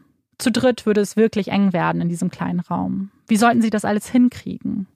Aber Philipp hatte vorgesorgt. Nach der ersten Geburt werkelte er unentwegt im Garten rum, und nun war es soweit. Mach deine Augen zu, flüstert er Jacy zu und führt sie nach draußen. Sie spürt den leichten Wind, die Sonnenstrahlen, die Wärme. Er hatte den Garten eingezäunt. Für sie, nur für sie und die Kinder, damit sie draußen spielen könnten. Jacy kann es nicht glauben. Sie hat jetzt so viel mehr Freiheit. Sie könnten draußen sein. Und dann könnten sie vielleicht zusammen grillen, wie eine richtige Familie. Sie freut sich darauf, eine richtige Familie zu werden. Sie fällt Philipp um den Hals. Danke dir, das ist das allerbeste Geschenk. Sie verbringen den ganzen Sommer draußen. Sie genießt das Wetter, lauscht dem Zwitschern der Vögel. Manchmal kommt Nancy dazu. Sie ist noch immer etwas seltsam. Mal redet sie gar nicht mit JC und dann erzählt sie ihr die halbe Lebensgeschichte. Sie hasst den Sommer, sagt sie. Im Sommer muss sie mit Philipp immer auf Spielplätze fahren. Dann tut sie so, als ob sie ihn filmt und richtet die Kamera eigentlich auf die Kinder. Manchmal muss sie mit den Kindern auch sprechen, sie bitten, einen Spagat zu machen. Sie will das nicht tun, aber sie hat auch keine Wahl. JC kennt das Gefühl. Sie hat auch keine Wahl. Vielleicht haben die zwei mehr gemeinsam, als sie denken. Sie wollen beide nicht in die grausame Welt, voller Menschen, die ihnen nur Böses wollen. Sie bleiben lieber hier. Hier sind sie sicher. Das ist das kleinere Übel. Am 12. November 1997 wird die kleine Starlet geboren. Wieder ein Name, den Philipp ausgesucht hat. JC sollte sich einen Zweitnamen aus der Bibel aussuchen. Die Bibel, die Philipp nun immer öfter las. Er sagt, Gott hätte ihm bei seinem Problem geholfen und Gott würde ihm dabei helfen, die Stimmen in seinem Kopf richtig zu deuten. Die Stimmen, das seien die Engel, die ihre Botschaften zu ihm schicken. Das sei alles der Wunsch der Engel. Und JC ist überfordert mit der neuen Herausforderung. Sie liebt ihre Mädchen. Aber zwei Kleinkinder zu versorgen, ist ein Haufen Arbeit. Es wäre so viel einfacher, wenn sie ihr dabei helfen würden. Und Philipp versteht. Sie hat recht. Es ist an der Zeit, dass Nancy ihren Job aufgibt und sich um die Kinder kümmert. Die sträubt sich. Sie mag das Gefühl nicht. Sie wird traurig, wenn die Kinder JC Mommy nennen. Da ist sie, die Eifersucht. Vielleicht wäre es besser, wenn sie eure Mutter wird, sagt er zu JC. Und du, ihre Schwester, nicht ihre Mutter. Wenn du Nancy Mommy nennst, dann werden sie dir das nachmachen. Er sieht nicht die kleinen Risse, die diese Aussage in ihr Herz reißt, sieht nicht, wie weh es tut, wenn sie einen Teil von sich aufgeben muss. Aber es ist das Beste, und so wird aus JC, die ihren Namen bereits vor Jahren ablegte, ganz offiziell Alyssa, die Schwester von Starlet und Angel, die Tochter von Nancy. Sie würden eine richtige Familie sein. Ab diesem Moment wird die Tür nicht mehr abgesperrt. Mit 18 Jahren kann JC sich frei bewegen. Sie nutzt den Computer, sie schaut fern, geht in den Garten. Nie denkt sie daran abzuhauen. Sie würde ihre Mädchen hier lassen müssen. Und das könnte sie nicht. Es ist der 4. Juli 1998, als Nancy JC erwartungsvoll anschaut. Komm, lass uns Philipp fragen, ob wir uns die Nägel machen lassen dürfen. Wenn du auch fragst, sagt er sicher ja. Sie weiß nicht, ob sie das wirklich will. Sie weiß nicht, ob sie raus will. Sie bekommt Bauchschmerzen nur bei dem Gedanken daran. Aber wie so oft kann sie Nancy ihren Wunsch nicht ausschlagen. Sie sieht immer diese Traurigkeit in ihren Augen. Es ist das erste Mal, dass JC ihren sicheren Raum verlässt. Sie zittert. Der kalte Schweiß steht auf ihrer Stirn. Was, wenn sie gleich jemand fragt, ob sie das vermisste Mädchen ist? Sie schaut auf den Boden, sucht nie den Blickkontakt, versteckt sich hinter Nancy. Als sie auf dem Stuhl Platz nimmt, hofft sie, dass die Mitarbeiterin nicht merkt, wie nervös sie ist. Aber niemand merkt etwas. Niemand fragt sie, ob sie nicht JC sei. Und es ist dieser Moment, der sie begreifen lässt, dass sie niemand ist. Dass es niemanden gibt, der sie erkennen würde. Niemand, der die Augen nach ihr offen hält. Mit jedem Mal wird es etwas leichter. Sie geht mit Nancy Secondhand shoppen, manchmal gehen die zwei einkaufen. Immer wenn jemand einen Schritt auf sie zugeht, sie anschaut, denkt sie, er fragt bestimmt gleich, ob ich es bin. Aber niemand fragt. Nie äußert sich jemand. All diese Emotionen versucht JC zu unterdrücken. Aber sie kann es nicht. Sie wird konfrontiert mit ihren Gedanken, den Fragen nach dem Warum. Bis sie beginnt, Tagebuch zu schreiben, auf Papier zu bringen, was ihr im Kopf herumspukt. 3. November 1998. Ich glaube, ich möchte irgendwann am Meer leben. Vielleicht ein kleines Haus mit dem Blick auf den Ozean. Ich könnte dann nur wenige Schritte laufen und wäre direkt am Wasser. Ich vermisse meine Mutter. Ich versuche so sehr, mich an ihr Gesicht zu erinnern, aber ich kann es nicht. Ich hasse mich dafür, dass ich mich nicht erinnern kann. Manche meiner Erinnerungen sind verschwommen, wie in einem Traum. Ich erinnere mich an den einen Tag, da war ich sieben oder acht. Da habe ich mit meiner besten Freundin Jessie Verstecken gespielt. Meine Mom hat gerade geduscht und wir haben ihr zugerufen, dass wir uns nun verstecken würden. Wir haben uns im Kleiderschrank versteckt. Das Wasser der Dusche war wohl so laut, dass sie uns nicht hören konnte. Als sie aus der Dusche kam und uns nicht finden konnte, muss sie an das Schlimmste gedacht haben. Sie suchte uns im ganzen Haus, rief immer wieder unsere Namen, aber wir kamen nicht, weil wir dachten, es gehört zum Spiel. Dann lief sie aus dem Haus und wir sind aus unserem Versteck gekommen. Sie stand in der Einfahrt. Ihr Bademantel war offen, das hatte sie in ihrer Panik gar nicht gemerkt. Damals habe ich ihre Angst nicht verstanden. Jetzt tue ich es. 22. August 2002. Ich möchte so viele Dinge hier reinschreiben, aber ich weiß nicht, womit ich anfangen soll. Ich habe ein wenig geweint gestern. Nicht viel, nur ein kleines bisschen. Manchmal möchte ich davonlaufen von alledem. Ich würde in meiner eigenen kleinen Welt leben. Ich hätte Superkräfte. Ich würde eine Weltreise machen. Und dann würde ich vielleicht meinen Seelenverwandten treffen. Wir würden dann beide gegen das Böse kämpfen. Das wäre toll. Aber ich weiß, dass ich nicht davonlaufen kann. Ich liebe meine Mädchen über alles. Ich liebe sie zu sehr, um sie alleine zu lassen. Entweder wir gehen alle zusammen oder keiner. Das bedeutet im Augenblick, dass keiner geht. 30. September 2002. Ich möchte Dinge verändern. Ich möchte mich verändern. Ich werde nicht aufhören, Sport zu treiben. Ich möchte fit sein, physisch und mental.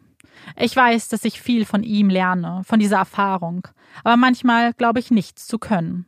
Ich würde gerne schreiben, das liebe ich, aber ich weiß nicht, worüber ich schreiben soll. 2. Oktober 2002. Ich sagte, ich würde sie nicht alleine lassen. Ich weiß, dass ich das nicht würde, weil ich ein Feigling bin. Ich war es schon immer. Ich fühle mich hilflos. Ich habe Angst und mein Gesicht ist wie eine Maske, die mich betrügt. Mein Kind zittert, genau wie meine Hände. Sie verraten mich. Hier habe ich keine Angst, nur wenn ich mit Nancy draußen bin. Dann habe ich große Angst. Sehen Sie mich? 3. Mai 2003. Ich habe mich einsam gefühlt heute. Ich weiß nicht, warum ich mich so fühle. Ich habe doch meine Familie und die ist großartig. Ich will nur eine Chance, allein zu leben. Ein Leben zu leben, wo ich die Entscheidung treffe. Nicht wie hier, wo ich rein gar nichts zu sagen habe. Manchmal fühle ich mich noch wie damals, als es passierte. Ich hasse das Gefühl. Ich will erwachsen sein. Manchmal glaube ich, ich wäre nicht die gleiche Person, wenn mir das nicht passiert wäre. Dann würde ich vielleicht immer noch versuchen, dass mich jeder mag. 12. Oktober 2003. Ich glaube, ich habe einen Schalter umgelegt. Am Anfang habe ich alles getan, um zu überleben. Aber jetzt ist es Gewohnheitssache und es ist ein Teil von mir. Ich merke den Schalter, wenn ich Fernsehen schaue oder wenn ich rausgehe. Dann will ich am liebsten unsichtbar sein. Ein Teil der Masse, den niemand bemerkt. Dann lege ich den Schalter um und versinke im Boden. Ich schaue Menschen nie an. Ich denke, dass sie dann erkennen würden, wer ich bin. Ich habe Angst, was ich dann sehen würde. Es ist mir nicht egal, ganz und gar nicht. Aber ich habe keine Kraft mehr zu weinen. Ich habe genug für zwei Leben geweint.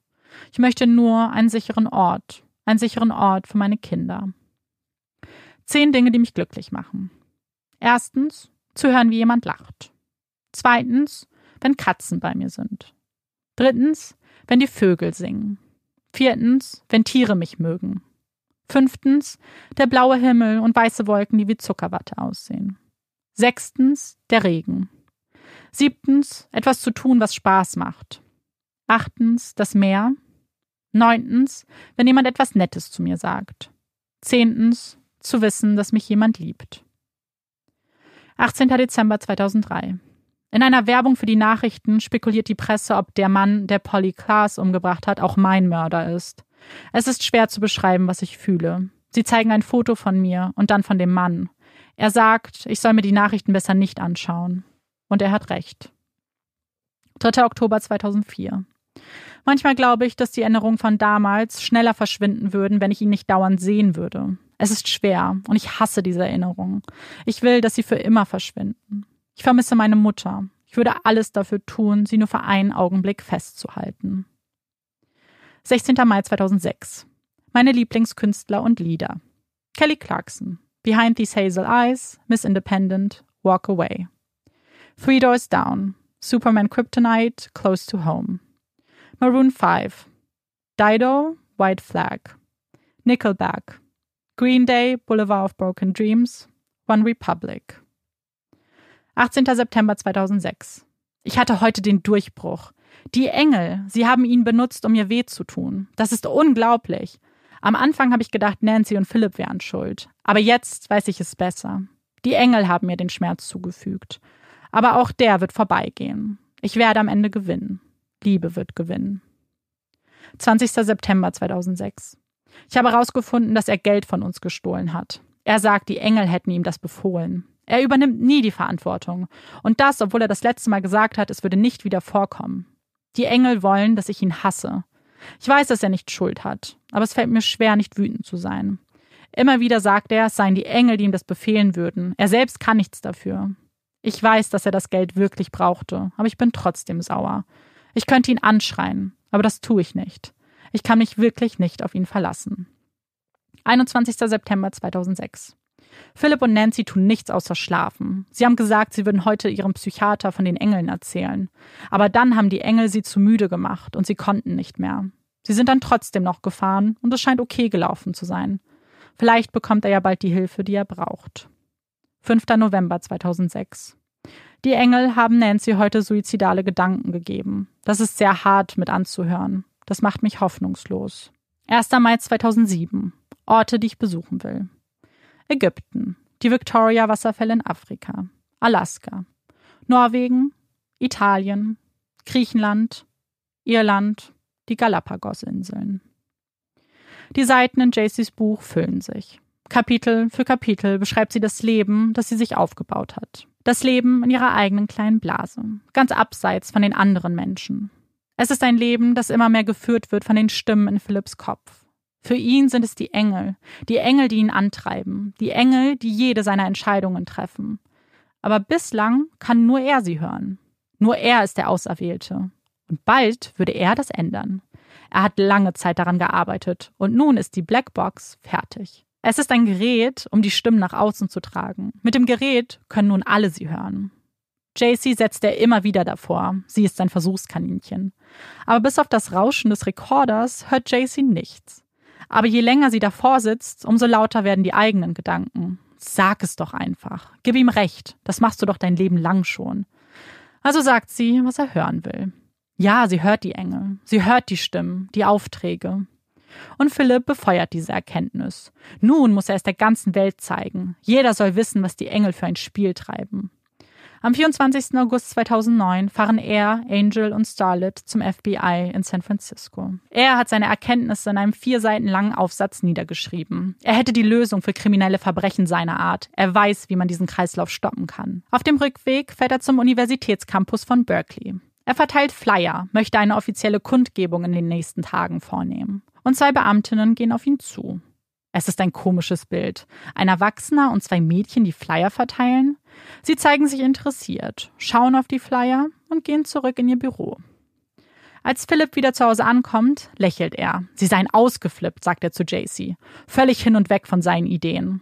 Und JC atmet auf. Sie ist froh, dass er wieder zurück ist und es dem Mädchen gut geht. Sie weiß, sie hätte ihn niemals von dieser Idee abbringen können. Aber es ist ja nochmal alles gut gegangen. Am nächsten Tag hört JC Nancy schreien. Was ist los?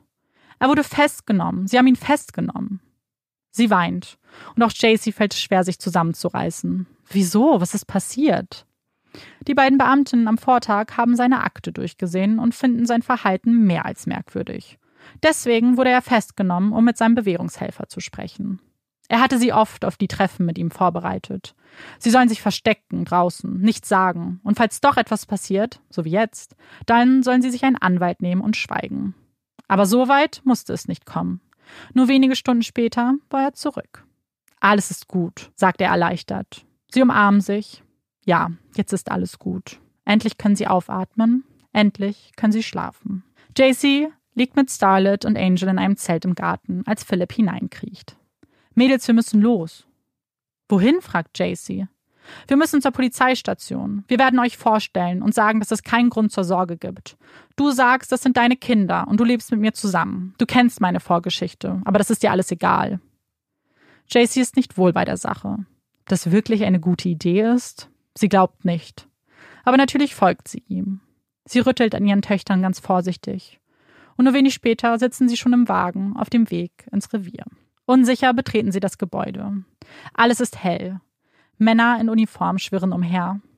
Und dann sehen sie ein bekanntes Gesicht. Es ist Philipps Bewährungshelfer. Er ist erstaunt, fragt, warum Kinder mit dabei seien. Er sammelt sich, bittet Philipp zu warten und bringt JC, Nancy und die Mädchen in ein Zimmer. JCs Hände sind nass geschwitzt, sie zittert. Nancy ist ganz ruhig, sie sagt kein Wort. Als ein Beamter die Tür öffnet, sich gegenübersetzt und fragt, wer sie eigentlich seien, spielt JC das Band ab. Sie erzählt, was sie mit Philipp abgesprochen haben. Ihr Name sei Alyssa, das seien ihre Kinder. Sie lebt bei der Familie. Alles ganz normal. Er macht sich ein paar Notizen, schaut dann hoch und sagt, okay, ihr könnt gehen. Nehmt aber meine Karte mit, falls ihr mich mal braucht. Die vier setzen sich in den Wagen. Bald würde sicherlich auch Philipp das Gebäude verlassen und sie könnten heim. Dann wäre der Spuk vorbei. Habe ich das okay gemacht? fragt JC. Ja, ganz wunderbar, antwortet Nancy. Ich hätte es nicht anders gemacht. Doch statt Philipp kommen zwei Beamte zu ihnen ans Auto und bitten sie auszusteigen. Was ist hier los? denkt JC. Was passiert hier? Sie bitten sie mitzukommen. Philipps Bewährungshelfer hätte da ein paar Fragen an sie. Allein. Das kann nichts Gutes bedeuten. Wir wissen, dass das nicht deine Kinder sind. Er hat soeben gesagt, es wären die Kinder seines Bruders. Wie bitte? Nein, das stimmt nicht. Es sind meine Kinder. Nur meine. Was erzählt er da? Wollen Sie ihr die Kinder wegnehmen? Das Wertvollste, was sie hat? Das würde sie nicht zulassen. Niemals würde sie die Kinder aufgeben. Philipp lügt für mich. Ich bin auf der Flucht vor meinem gewalttätigen Mann. Deswegen sagt er das. Bitte nehmen Sie mir nicht meine Kinder. Ich will ihn sehen. Bringen Sie ihn hier rein. In Handschellen betritt Philipp den Raum. Sie wollen die Kinder wegnehmen. Ich lasse das nicht zu. Dann nimm dir einen Anwalt. Das sind die einzigen Worte, die sie von Philipp hört. Sie weiß, sie steht nun alleine da. Auf ihn kann sie nicht mehr zählen. Es ist nur noch sie. Sie ist verzweifelt, bittet darum, einen Anwalt zu bekommen. Darauf hört sie nur, warum brauchst du einen Anwalt, weil du nichts falsch gemacht hast? Bis schließlich eine Frau den Raum betritt. Sie ist freundlich, kümmert sich um JC, sagt, es wird alles gut, sie wird die Kinder wiedersehen. Dann verlässt sie den Raum. Und JC ist ganz alleine. Sie weiß nicht weiter. Als die Tür sich dann wieder öffnet, sieht JC an dem Blick der Beamtin, dass etwas nicht stimmt. Irgendwas ist vorgefallen. Aber was? Er. Er hat gestanden, dich entführt zu haben. Wie alt warst du? JC schluckt. Ich war elf. Jetzt bin ich 29. Die Frau traut ihren Ohren nicht. Wie heißt du? Aber JC kann ihren Namen nicht aussprechen. 18 Jahre lang hatte sie um jeden Preis vermieden, ihren Namen auszusprechen. Sie schafft es nicht. Sie nimmt einen Stift, legt das Blatt Papier näher an sich heran und beginnt zu schreiben. JC Lee Dugard. Es fühlt sich an, als ob sie einen Fluch gebrochen hätte. Ein Fluch, der vor 18 Jahren auf sie gelegt wurde. Es wird nicht gesprochen. Das muss man nicht. Die ersten Worte, die den leeren Raum erfüllen, sind von JC. Kann ich meine Mutter sehen? Die Beamtin nickt. Natürlich, das werden wir organisieren. Aber zunächst bringen wir dich weg von hier, in ein anderes Revier, wo ihr euch wohlfühlt. Danke. Und könnt ihr bitte die Haustiere retten? Meine Mädchen lieben sie über alles. JC steht vor dem Telefon. Neben ihr ein Beamter. Hast du irgendwelche Fragen? Ist sie noch mit Karl zusammen? Das ist die einzige Frage, die ihr in den Sinn kommt. Nein, sie sind schon länger getrennt. Dann wählt er die Nummer des Haustelefons. Eine jüngere Stimme erklingt. Hallo? Es ist Shayna, Jayceys Schwester. Sie berichtet, dass ihre Mutter auf Arbeit sei und man sie dort erreichen könnte. Ihre kleine Schwester, die für sie noch ein Baby war, als sie entführt wurde, war jetzt erwachsen. Unglaublich. Beim nächsten Versuch hört Jaycee eine vertraute Stimme. Es ist ihre Mutter. Die Wärme ihrer Stimme erfüllt sie. Sie weiß gar nicht mehr, was sie zu ihr sagte, außer Komm schnell. Ihre Mutter schrie, Sie haben meine Tochter. Sie haben meine Tochter gefunden. Ich liebe dich, ich komme so schnell ich kann. Die Tränen laufen über Jacys Gesicht. Doch diesmal sind es Freudestränen. Ihre Mutter, sie wird sie bald wiedersehen. Etwas, woran sie gar nicht mehr geglaubt hatte. Als sie das Revier verlässt, wartet bereit die Sicherheit eines Hotelzimmers auf die kleine Familie. Darum hatten sich die Beamten gekümmert. Nur für die erste Nacht. Dann würden sie in eine kleine Wohnung ziehen. Eine eigene Wohnung. Etwas Normalität. Es ist das erste Mal, dass JC, Angel und Starlet alleine sind. Keine Beamten, nur die drei auf ihrem Bett. Die Ermittler hatten ihr empfohlen, den Mädchen die Wahrheit zu sagen über das, was jetzt passiert und was noch passieren wird. Und sie versucht es, erklärt, dass sie ihre Mutter sei, nicht ihre Schwester, dass nun ein neues Leben beginnt für sie. Es scheint die Mädchen nicht sonderlich zu überraschen. Sie wussten wahrscheinlich, dass etwas nicht stimmte die ganze Zeit. Und nun würde alles gut werden. Auch das wussten sie. Am nächsten Tag wacht JC mit Bauchschmerzen auf. Heute ist der Tag aller Tage. Sie würde ihre Mutter wiedersehen. Wird sie mich wiedererkennen? Ist sie sauer auf mich? Was wäre, wenn sie die Mädchen nicht akzeptiert? Dann müsste ich alleine klarkommen, und das musste ich doch noch nie. Immer hat Philipp mich beschützt. Kann ich uns überhaupt beschützen? Es sind die Fragen, die ihr die Bauchschmerzen bescheren. Und trotz der Ungewissheit, trotz der Zweifel, ist auch die unendliche Freude darauf, ihre Mutter wiederzusehen. Sie wird noch ein kleines bisschen größer, als sie hört, dass ihre Schwester und ihre Tante auch mitkommen würden. Jaycee ist nervös, drückt ihre Mädchen ein letztes Mal an sich und steigt dann in den Fahrstuhl. Sie hatte sich entschieden, dass sie zunächst alleine auf ihre Mutter trifft. Warum, weiß sie selbst nicht so genau. Die Fahrstuhltür öffnet sich und dann sind es nur noch wenige Schritte. Sie atmet tief ein und geht dann durch die Tür. Als sie die Frau vor sich sieht, weiß sie sofort, dass es ihre Mutter ist. So lange hatte sie versucht, ihr Gesicht in Gedanken zu zeichnen, und nie war es ihr gelungen. Und nun stand sie da. Sie weint und lacht und umarmt Jacey so stark sie nur kann. Du riechst noch genauso wie damals. Das ist nur der Rauch, erwidert ihre Mutter. Aber es war mehr als das. Es war die Wärme, die Liebe, ihr Zuhause. Erinnerungen, die sie ganz weit weg verstaut hat, weil es einfach zu schmerzhaft war. Minutenlang stehen sie so da, weinen, halten sich, wollen einander nie wieder loslassen. Dann geht ihre Mutter einen Schritt zurück und schaut sie an. Ich wusste, dass wir uns wiedersehen würden. Weißt du noch, als wir immer da draußen saßen und uns den Mond angeschaut haben? Seitdem du weg warst, habe ich immer mit dem Mond gesprochen, als könntest du es dann hören. Vorletzte Nacht war Vollmond. Ich habe hinaufgeschaut und ihn gefragt, wo bist du, JC? Und am nächsten Tag klingelte mein Telefon. JC schluckt. Ich erinnere mich auch an den Mond. Ich hatte immer vermieden, den Mond anzuschauen, aber dieser war besonders hell und ich konnte nicht anders. Jetzt bin ich wieder da.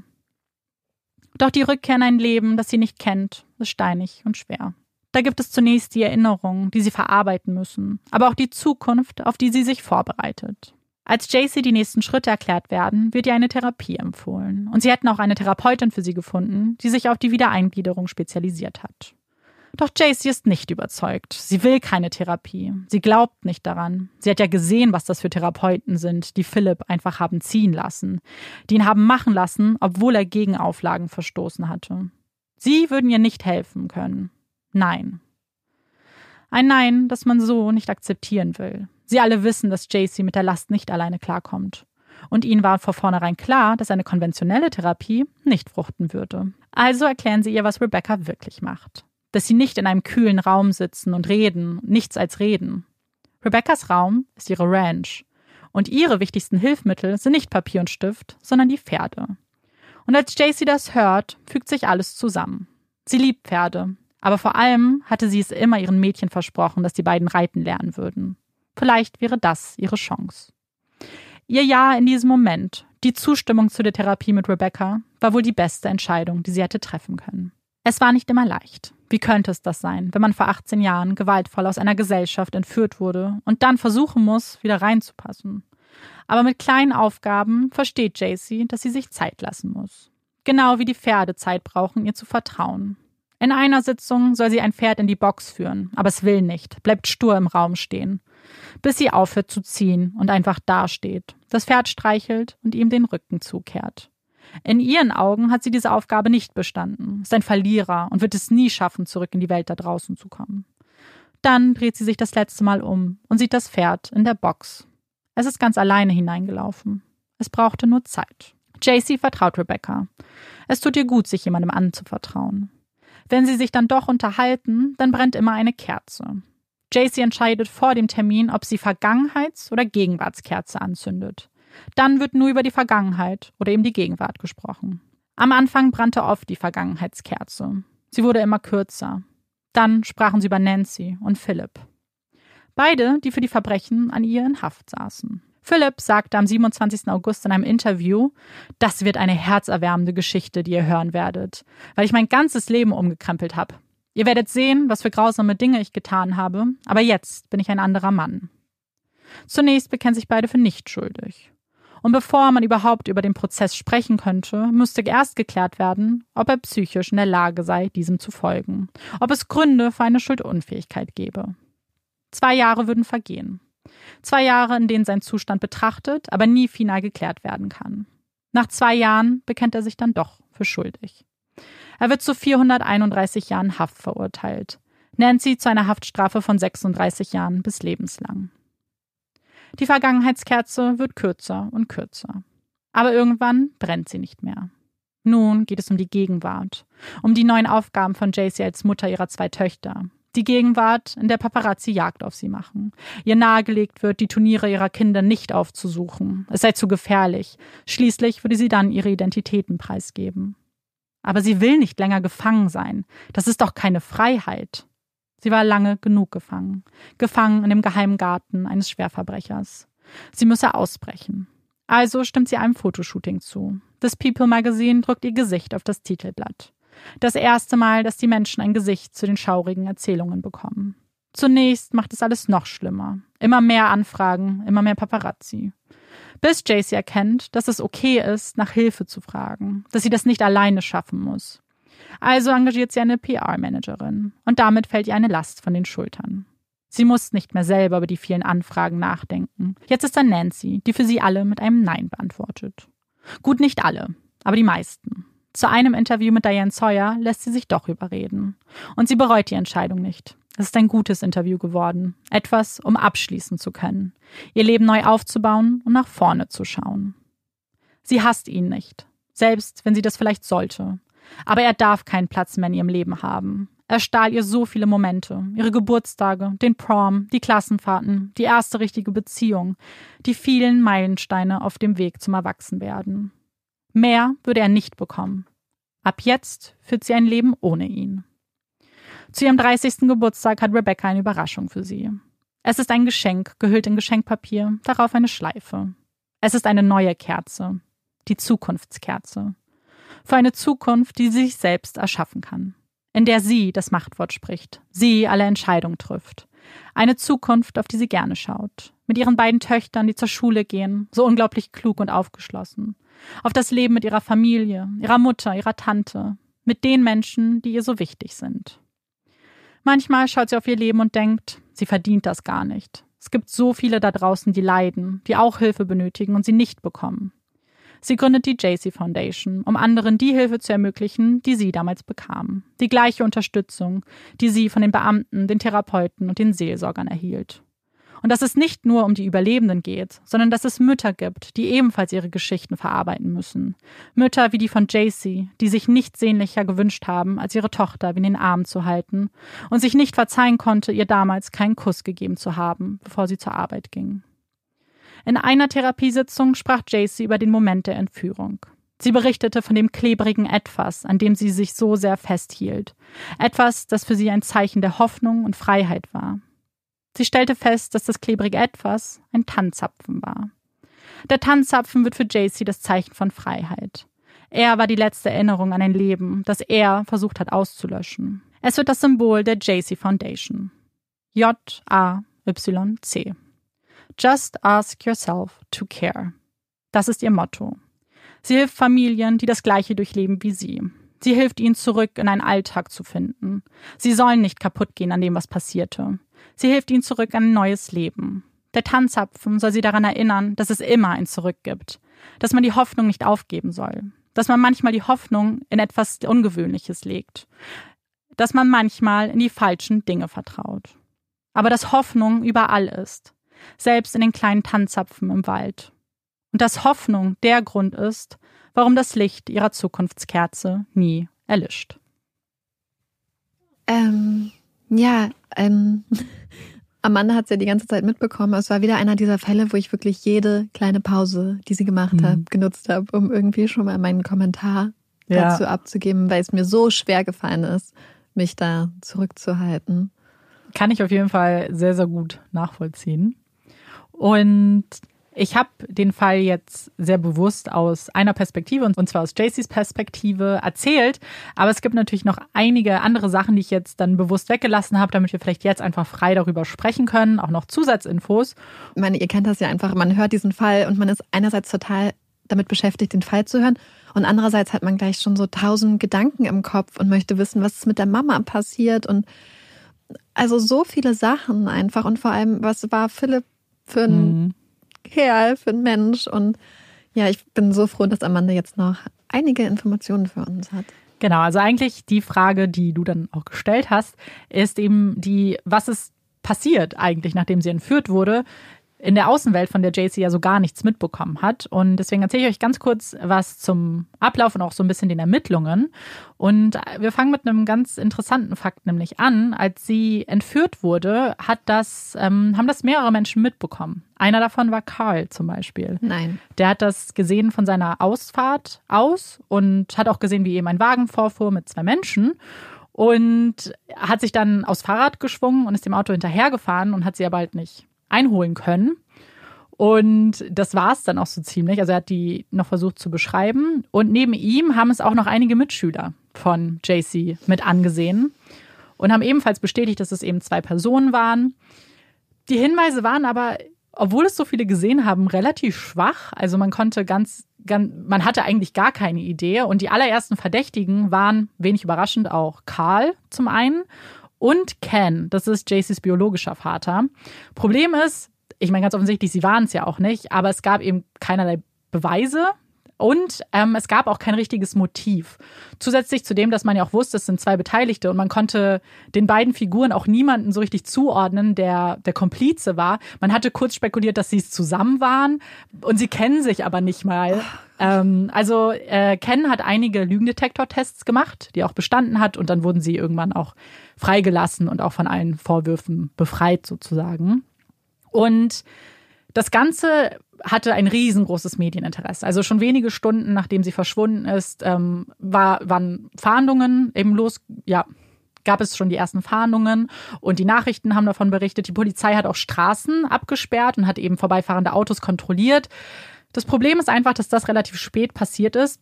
Es reicht ja schon, dass ein paar Stunden vergehen und ähm, die waren dann schon über alle Berge. Es waren nämlich ähm, fast 120 Meilen, die sie mit ihr gefahren sind.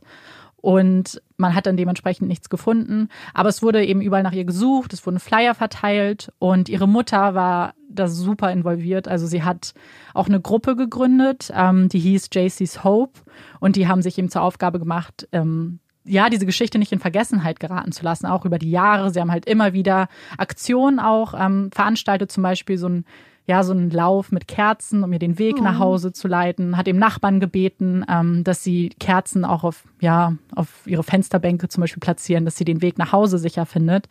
Und hat nie aufgehört, eigentlich daran zu glauben, dass sie sie noch finden. Sie hat auch später zum Beispiel ähm, T-Shirts und Pins und so äh, drucken lassen.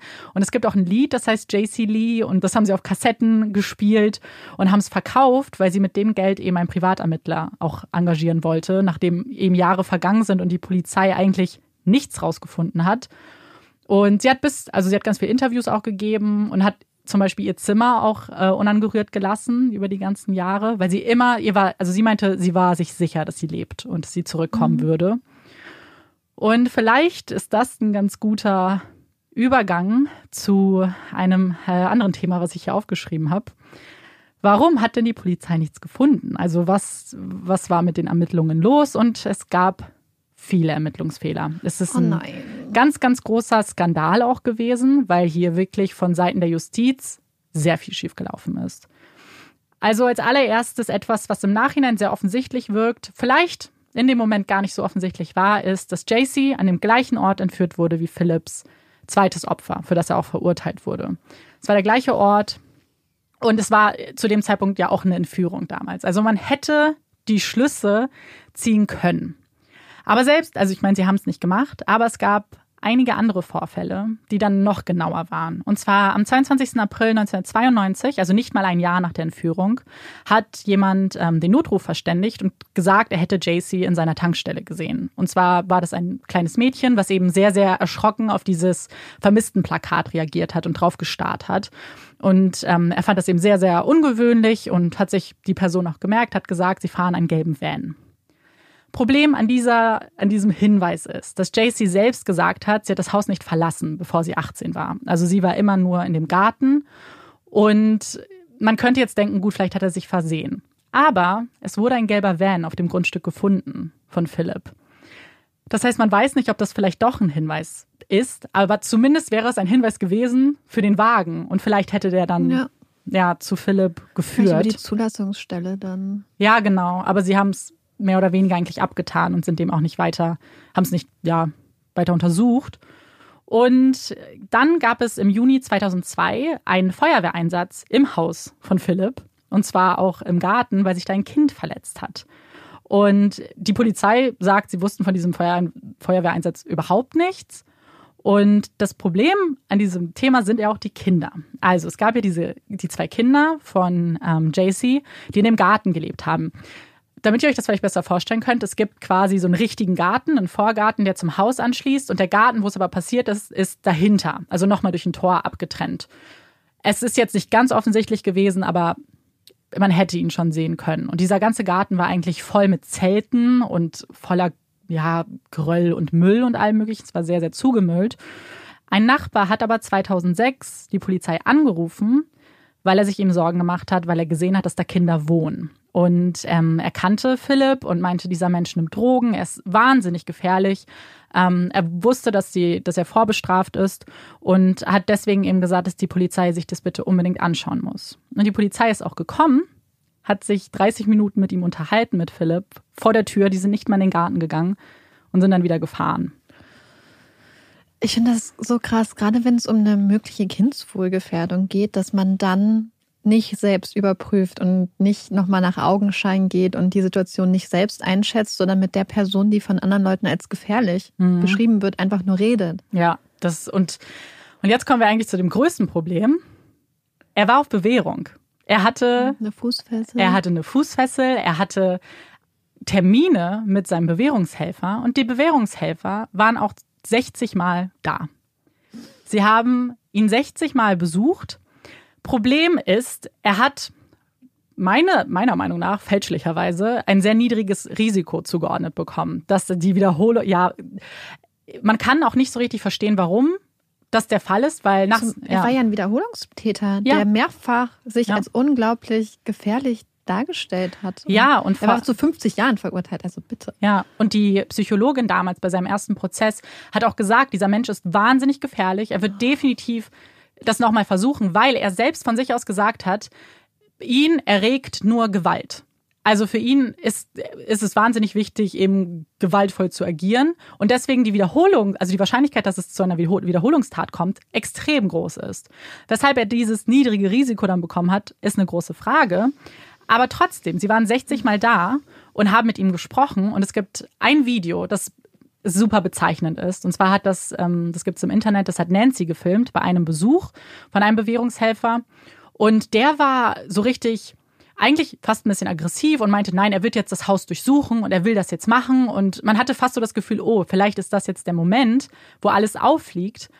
Und dann zeigt sich aber, wie wahnsinnig manipulativ die zwei sind. Und zwar haben sie auf ihn eingeredet und immer wieder ihm so ein bisschen, also genervt, ganz sicher. Nancy hat ständig reingeredet, Philipp hat die ganze Zeit gesagt, ich habe doch gar nichts getan, warum behandelt ihr mich so? Also sich so als Unschuldslamm dargestellt und Nancy auch immer, was tut ihr eigentlich für uns? Äh, bla bla bla. Und dann merkt man, wie sich das Verhalten ändert von diesem Mitarbeiter. Und auf einmal gibt er nicht mehr den Weg vor, sondern er folgt Philipp nur noch. Sie gehen nicht in den Garten und er verlässt das Haus dann auch ohne geschaut zu haben. Und man könnte jetzt natürlich sagen, vielleicht sind sie so gute Schauspieler. Meinetwegen. Aber, du hast es schon gesagt, er hatte eine Fußfessel. Und diese Fußfessel hatte er zu einem Grund, die war GPS getrackt. Hätte man das analysiert, und sie haben es später analysiert, hätte man gesehen, wie wahnsinnig viel Zeit er in dem Garten verbringt. Es gab dann so Punkte auf der Karte und man, und er hat genauso viel Zeit in dem Garten wie in seinem Haus verbracht. Und niemand hat sich das angeguckt. Denn spätestens dann hätte man sich gefragt, was macht er ständig in dem Garten, wo nichts ist außer Müll? Hat aber niemand gemacht. Und dann gibt es natürlich auch die ähm, Bewährungshelfer haben irgendwann die Kinder auch gesehen und er hat ihnen aber immer gesagt, das wären die Kinder seines Bruders. Auch das hätte man ja durch einen einfachen Anruf auch bestätigen können, beziehungsweise eben nicht bestätigen können, weil der Bruder gar keine Kinder hat. Das haben sie aber alles nicht gemacht. Neben diesen Auflagen, die er hatte, musste er auch weiterhin zur Therapie. Und er ist auch immer zur Therapie gegangen. Aber seine Therapeuten, ich weiß nicht, was genau der Sinn dahinter war. Aber sie haben, ja, sie haben immer ihm das so ein bisschen verziehen. Er hat ganz viele Drogentests nicht bestanden, was ja eigentlich eine seiner Auflagen war. Und sie haben, es hatte nie Konsequenzen für ihn. Und dann, also genau, es hatte nie Konsequenzen. Und ich weiß nicht, ob sie ihm auch nicht richtig zugehört haben. Also die einzige bestätigte Diagnose, die er je bekommen hat, war irgendwie für Depression und für ADHS. Und für ADHS hat er auch ja, Medikamente bekommen.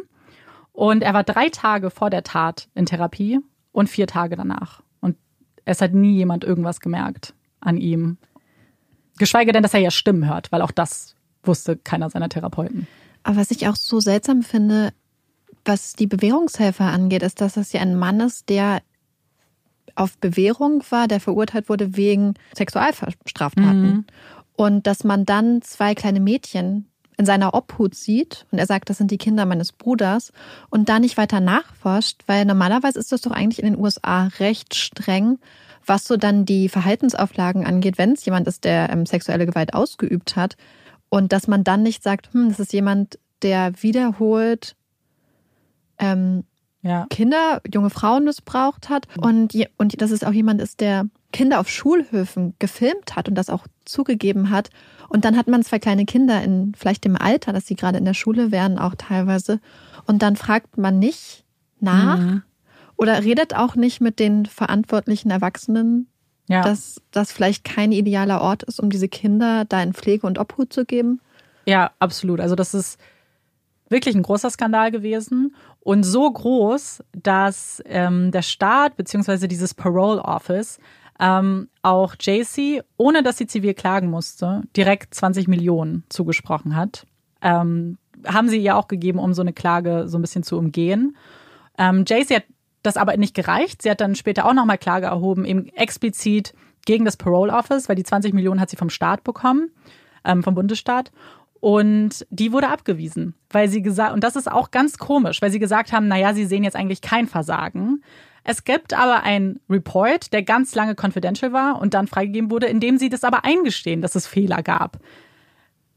Es, es ist dieses ganze Office, dieses Konstrukt war wahnsinnig fehlerbehaftet. Und was ganz schlimm war zum Beispiel auch, ist, als sie dann gefunden wurde, haben sie sich die Lorbeeren eingeheimst und haben gesagt, ja, wir haben diesen Fall jetzt gelöst. Mhm. Wobei das gar nicht stimmt, weil es waren eben diese zwei Beamtinnen, die auf diesem Campus waren, die zum allerersten Mal hinterfragt haben, was dieser Mann mit zwei Kindern macht. Ein Mann, der, wie du gesagt hast, schon ja Straftaten begangen hat, mit zwei Kindern Flyer verteilt. Und sie waren die ersten, die überhaupt und was, was gemacht haben. Und was für Flyer muss man ja auch ja, ja, sehen. Ja. Das waren ja jetzt nicht Flyer, hey. Familienbarbecue am Sonntag, kommt alle her. Ähm, ja, absolut. Ähm, oh mein Gott, das macht mich einfach so. Ich, das, das ist einfach auf so vielen Ebenen wiederholt versagt worden. Mhm. Mit so einem schlimmen also ich, ich finde es halt einfach so, wir haben da schon mal drüber geredet, wegen bestimmter Verbrechen bekommt man in den USA unglaublich drakonische Strafen. Wenn man dreimal was falsch macht, bekommt man teilweise lebenslänglich. Mhm. Aber bei Sexualstraftaten, ja. ich meine, das ist jetzt natürlich auch nicht die Norm, wahrscheinlich. Es ist jetzt natürlich ein Extremfall, aber trotzdem. Oh. Das Ding ist, es ist zum Glück nicht die Norm, aber dass so etwas so lange schiefgehen konnte, ist, glaube ich, wahnsinnig. Ist einfach super erschreckend, weil es sind 18 Jahre, die ein Mensch verloren hat. Es sind 18 Jahre, die wichtigsten Jahre eines Lebens, was man ja hat, weil man so viel lernt und so viel erlebt, die einfach geklaut wurden. Und vielleicht nehme ich das jetzt kurz vorweg, aber ich habe ja von dem Interview mit Diane Sawyer erzählt, was ich euch allen unbedingt empfehlen möchte. Das gibt's bei YouTube, wir verlinken euch das. Und da sprechen sie über das Thema und da sprechen sie auch mit JCs Mutter.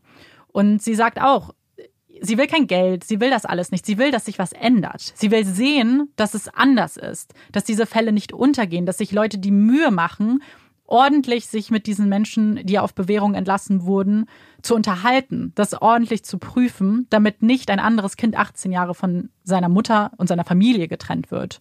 Weil das sind eben Jahre, die sie auch nicht mehr zurückbekommt und da kann man kein Preisschild dranhängen.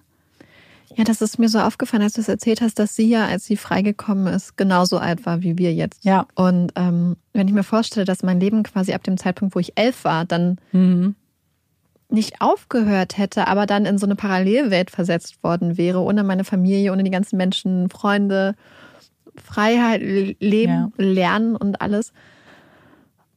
Das ist einfach, ich glaube einfach, weil das Alter so ähnlich ist, fand ich das so unglaublich Ja. erschreckend, dann darüber nochmal nachzudenken. Naja, vor allem stell dir mal vor, du müsstest jetzt alles wieder neu lernen und nicht nur das, du bist auf einmal auch noch Mutter. Ja, und man muss ja auch sehen, dass sich von 1991 bis 2009, was, allein was so die Technologien angeht, Ja. so viel verändert hat. Ich meine, sie hat natürlich Zugang gehabt, so was gesagt, zum Computer, Ja. zum Fernseher. Aber trotzdem ändert sich ja so viel.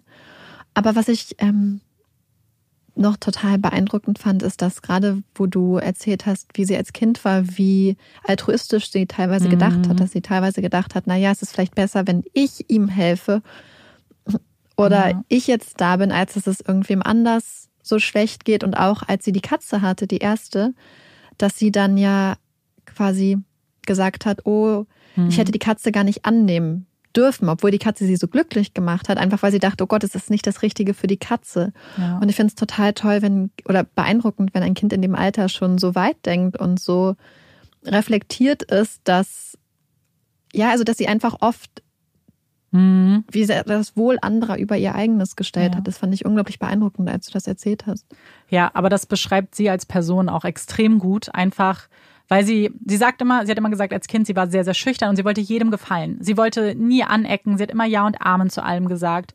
Und vielleicht war das am Ende auch der Grund, warum er sie so stark manipulieren konnte, dass sie 18 Jahre nicht einen Gedanken daran verschwendet hat zu gehen. Und sie hätte gehen können. Es war, es gab keine Mauern mehr. Aber ihr Denken, und das sagt sie, weil sie wird in dem Interview genau das gefragt, sie, sie hat nicht drüber nachgedacht. Für sie war die Welt draußen schlimmer als das, was jetzt hier passiert. Weil draußen war das Ungewisse. Was hier war, das kannte sie. Und sich vorzustellen, dass sie alleine in dieser Welt ist mit ihren Kindern, das hat sie nicht ertragen. Und es ist die, also wirklich kann ich dieses Interview so empfehlen, weil sie, sie spricht sehr, sehr angenehm und wie sie das erzählt, ist so emotional. Sie sagt auch, dass das eine Frage ist, die sie sofort mit ihrer Therapeutin besprochen hat. Eine ihrer ersten Fragen war, ist er verrückt oder bin ich verrückt? Und dann mussten sie das eben alles aufarbeiten, dass das ein ganz normaler Instinkt für sie war, zu überleben. Dass das die einzige Möglichkeit, wie sie ja überhaupt ihren Verstand nicht verliert in dieser Situation. Und man muss auch einfach sagen, sie ist so stark und ich habe sie wahnsinnig bewundert, wie sie es erzählt hat, weil sie ihren Humor nicht verloren hat. Also sie hat ein sehr, sehr ja, junges Gesicht, würde man fast sagen. Und als sie darüber sprechen, sagt sie zum Beispiel, naja, ich empfehle jedem 18 Jahre ohne Sonnenschein, dann seht ihr auch so aus. Und lacht dann halt darüber. Und äh, dann musste ich auch lachen, obwohl dieses Interview ja so eine Schwere einfach hat. Aber dass ich glaube, dass das auch etwas ist, was ihr dann wahnsinnig hilft, das zu überstehen.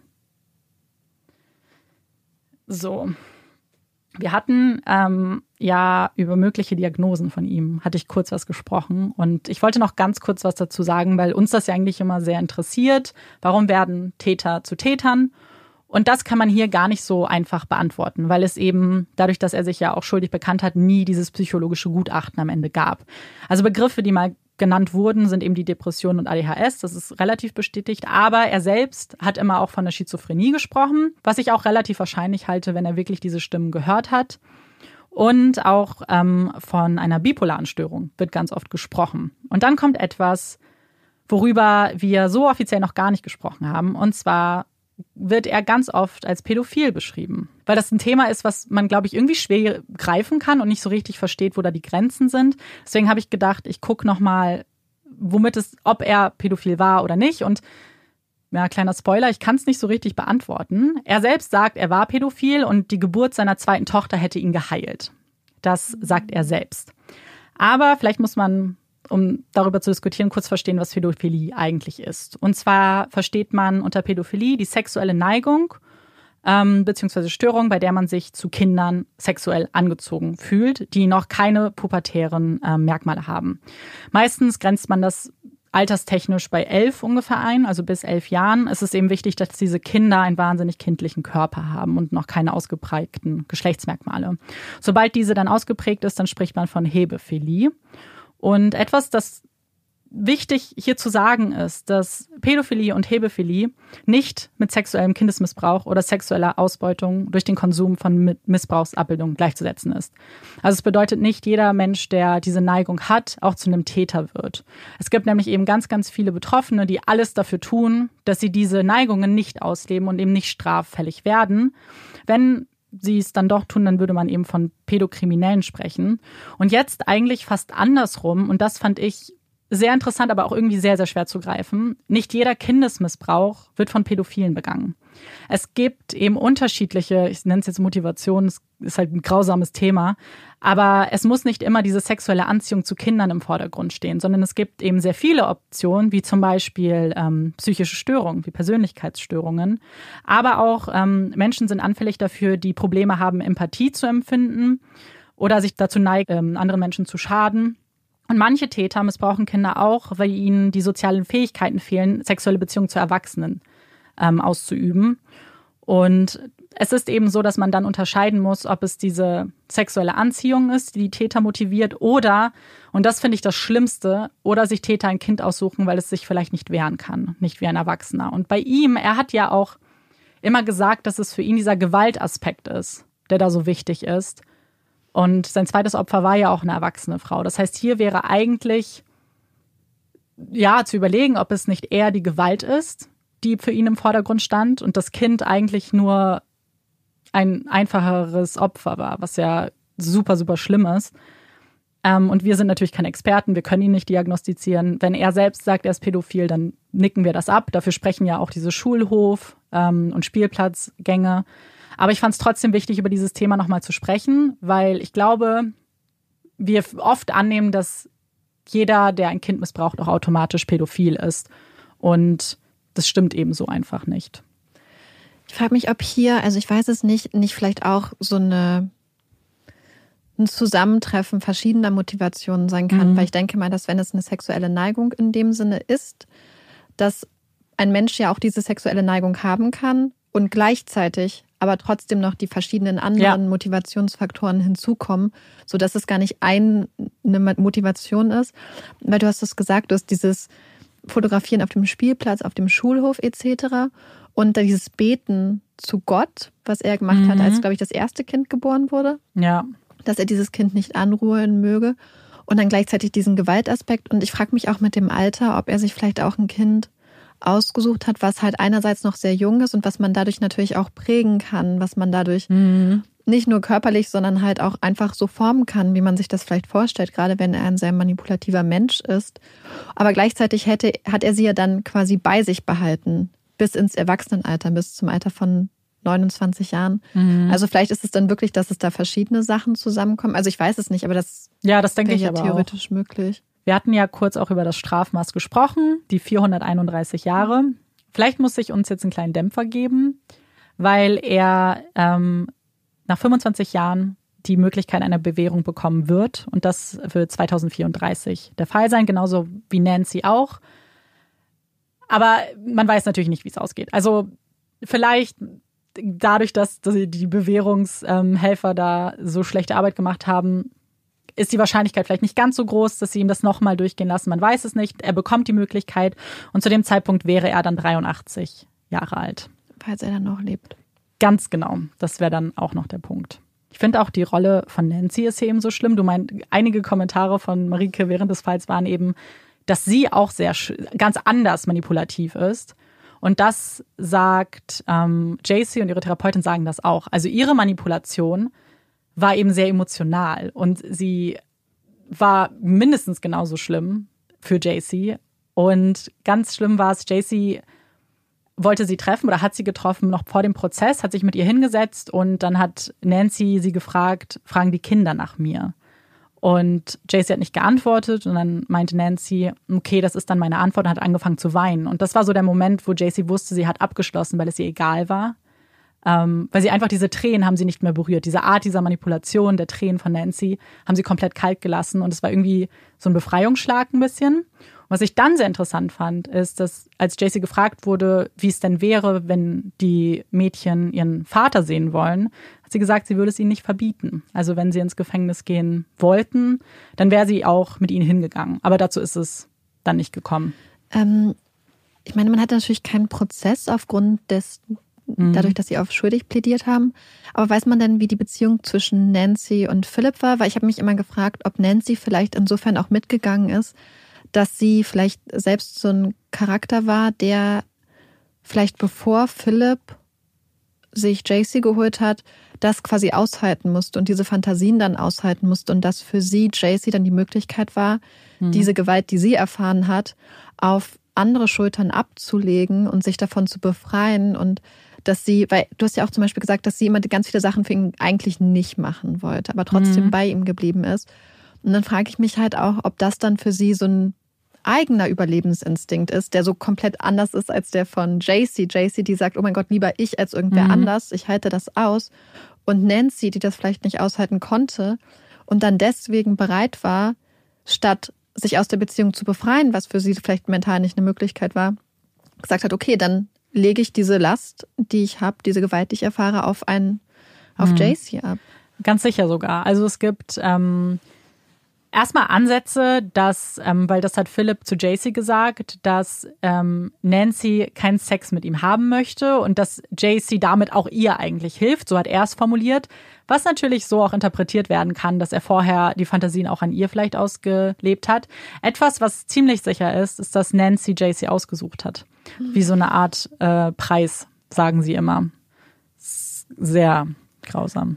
Aber ich finde das dann so, und ich meine, natürlich möchte man wenn man selbst in der Situation ist, ist es so schwer, irgendwas mhm. zu beurteilen. Aber hier finde ich doch, sie hatte einen Job.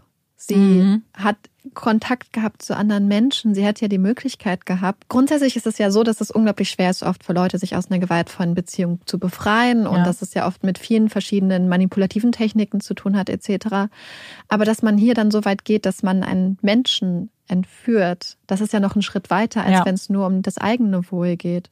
Ja, und sie hat ja auch immer gesagt, so, sie kann, deswegen war sie auch die ganzen ersten Monate gar nicht dabei, weil sie immer gesagt hat, sie hatte dieses schlechte Gewissen, dass sie das gemacht haben. Man weiß natürlich nicht, ob es so, ob es wirklich so war. Man kann nicht in ihren Kopf gucken. Ich glaube aber schon, dass das einfach an jemandem nicht vorbeigeht. Ja, und zum Abschluss, ähm, wie wir es ja oft tun, ganz kurz was zu meinen Quellen. Ähm, meine Hauptquelle ist das Buch, was JC geschrieben hat. Das heißt A Stolen Life. Und da geht es eben äh, um die Gefangenschaft und eben die ganze Geschichte aus ihrer Sicht. Kann ich euch wahnsinnig empfehlen. Ist sehr emotional und sie geht sehr, sehr ins Detail, was passiert ist. Also es ist auch eher harte Kost, würde ich gerne äh, hinzufügen aber eben wahnsinnig stark von ihr selbst zu lesen natürlich ihre Worte. Und ähm, zum Beispiel sind da auch die Tagebuchseiten von dem Tagebuch für die Katze auch abgedruckt, also mit ihrer Handschrift und so. Ist echt ein sehr, sehr schönes Buch. Und was ich sehr einzigartig fand, ist, ähm, nach jeder Geschichte, wenn sie so erzählt, was ihr passiert ist, reflektiert sie quasi aus heutiger Sicht darauf. Also wie eben die ersten Monate waren und wie sie jetzt das Ganze immer noch sieht und finde ich, fand ich wahnsinnig spannend zu lesen. Und sie hat auch noch ein zweites Buch geschrieben, das heißt Freedom, My Book of Firsts, wo sie eben so alle ihre neuen ersten Male so ein bisschen aufzählt und zelebriert, also die Dinge, die sie jetzt nach 18 Jahren Gefangenschaft zum ersten Mal macht. Also sie hat die Geschichte sozusagen mit dem ersten Buch für sich abgeschlossen und schaut jetzt nach vorne, wobei sie natürlich immer noch die Narben mit sich trägt. Und ich kann euch die Bücher wahnsinnig empfehlen zusätzlich auch noch das Interview. Und genau, wenn jemand noch mehr dazu erfahren möchte. Auf jeden Fall ähm, danke für diesen unglaublich berührenden Fall. Ähm, ja, vielen, vielen lieben Dank. Gerne. Und damit wir jetzt aufatmen können, widmen wir uns den schönen Dingen des Lebens. Und zwar machen wir das mit unserer Puppy Break. Yay! Heute bin ich mal wieder dran und Ähm, große Überraschung, ich habe heute keinen Hundefakt, Amanda hat mich meist schon darauf aufmerksam gemacht, sondern ähm, wir haben ein paar Schweinefakten heute.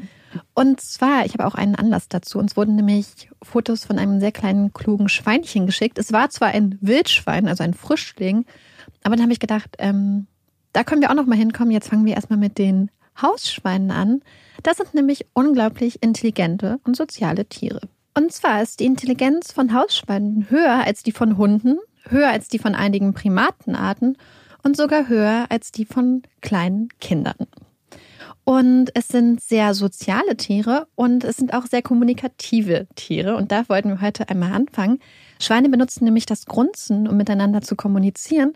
Und das Grunzen kann auch ganz persönlich und individuell sein und kann zum Beispiel auch natürlich davon abhängen, was die Schweine kommunizieren, wie die Schweine drauf sind, aber auch was für einen Charakter das Schwein hat. Das fand ich sehr niedlich. Und die Kommunikation über das Grunzen lernen die kleinen Schweine, also die Ferkel, schon ganz früh denn die sind dann ganz stark schon auf die quasi auf die Stimme ihrer Mutter und auf das Grunzen ihrer Mutter geeicht. Und sie können zum Beispiel auch ihren eigenen Namen lernen. Also wenn man bei Hausschweinen anfängt, sie zu trainieren, dann kann man das den Schweinchen und den Ferkelchen schon antrainieren, wenn sie zwei bis drei Wochen alt sind.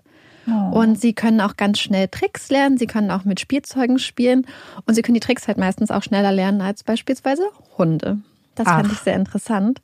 Und es sind einfach auch unglaublich soziale Tiere, die ganz starke Verbindungen zu anderen Tieren, aber auch anderen Schweinen aufbauen können. Und wenn ihnen kalt ist, dann kuscheln sie miteinander. Und es gibt noch einige andere Fakten, die ich sehr spannend finde. Die möchte ich mir aber für eine zweite Piggy Break aufsparen. Weil ich glaube, unsere, unser Kopf ist heute bestimmt schon ordentlich in Anspruch genommen worden durch den Fall. Deswegen möchte ich euch nicht überfordern und mich auch nicht. Aber trotzdem, das fand ich richtig süß. Dankeschön. Ja, sehr, sehr ähm, ja, soziale und intelligente Tiere, die Schweinchen. Und super süß. ja. Ich habe ich hab gestern ein Bild gesehen bei Instagram, wo ein kleines Schweinchen ein Stück Käse gegessen hat. Oh. Und es hat so glücklich geguckt und so gelächelt und es war einfach nur niedlich. Liebe Schweine. Also ich fand diese Break total toll und ich freue mich schon auf Part 2, äh, der dann kommen wird. Und jetzt kommen wir zu unseren Hot Takes. Wir überspringen die Empfehlung. Haben wir ja schon mal gemacht, wenn der Fall etwas länger geworden ist. Und wir haben auch jetzt nicht wirklich irgendwas, was wir euch dringend empfehlen möchten. Deswegen direkt geht's weiter jetzt mit den Hot Takes und direkt geht's weiter mit mir und meinem Hot Take. Und jetzt bin ich sehr gespannt, was ihr dazu sagt. Es ist jetzt vielleicht nicht das kontroverseste Thema überhaupt, aber ich freue mich immer mega, wenn ich mich immer schlecht fühle bei manchen Dingen und dann schreibt ihr mir, dass es euch auch so geht und ich hoffe, das ist jetzt hier auch so. Und zwar war ich letztens auf der Suche nach Pyjamas online und habe geguckt und dann ist mir was aufgefallen, was glaube ich ziemlich komisch ist, weil die meisten Pyjamas haben ähm, ein T-Shirt und dann eine kurze Hose. Ich hasse kurze Pyjamahosen. Ich brauche lange Pyjamahosen und oben kurz, was es ganz selten gibt. Und zwar, und jetzt wird's komisch, ich hasse es, wenn sich meine Beine berühren. Also meine Haut an den Beinen. Und ich umgehe das sowieso, weil ich immer ein Bein über der Decke habe. Aber ich will auch, dass meine Hose für den Moment, dass mir zu kalt ist, dass ich unter der Decke liege, dass sich meine Beine nicht berühren. Ich mag das nicht. Ich weiß nicht, es ist richtig komisch. ähm, schläfst du auf der Seite? Ja. ja. Du brauchst ein Seitenschläferkissen. Ja, aber manchmal ist ja auch dann kalt. Und dann, ach so, du meinst aber dann, eben, das, dann ja, brauchst du ein Seitenschläferkissen, dann kannst du die Decke ja. noch über dein Bein machen.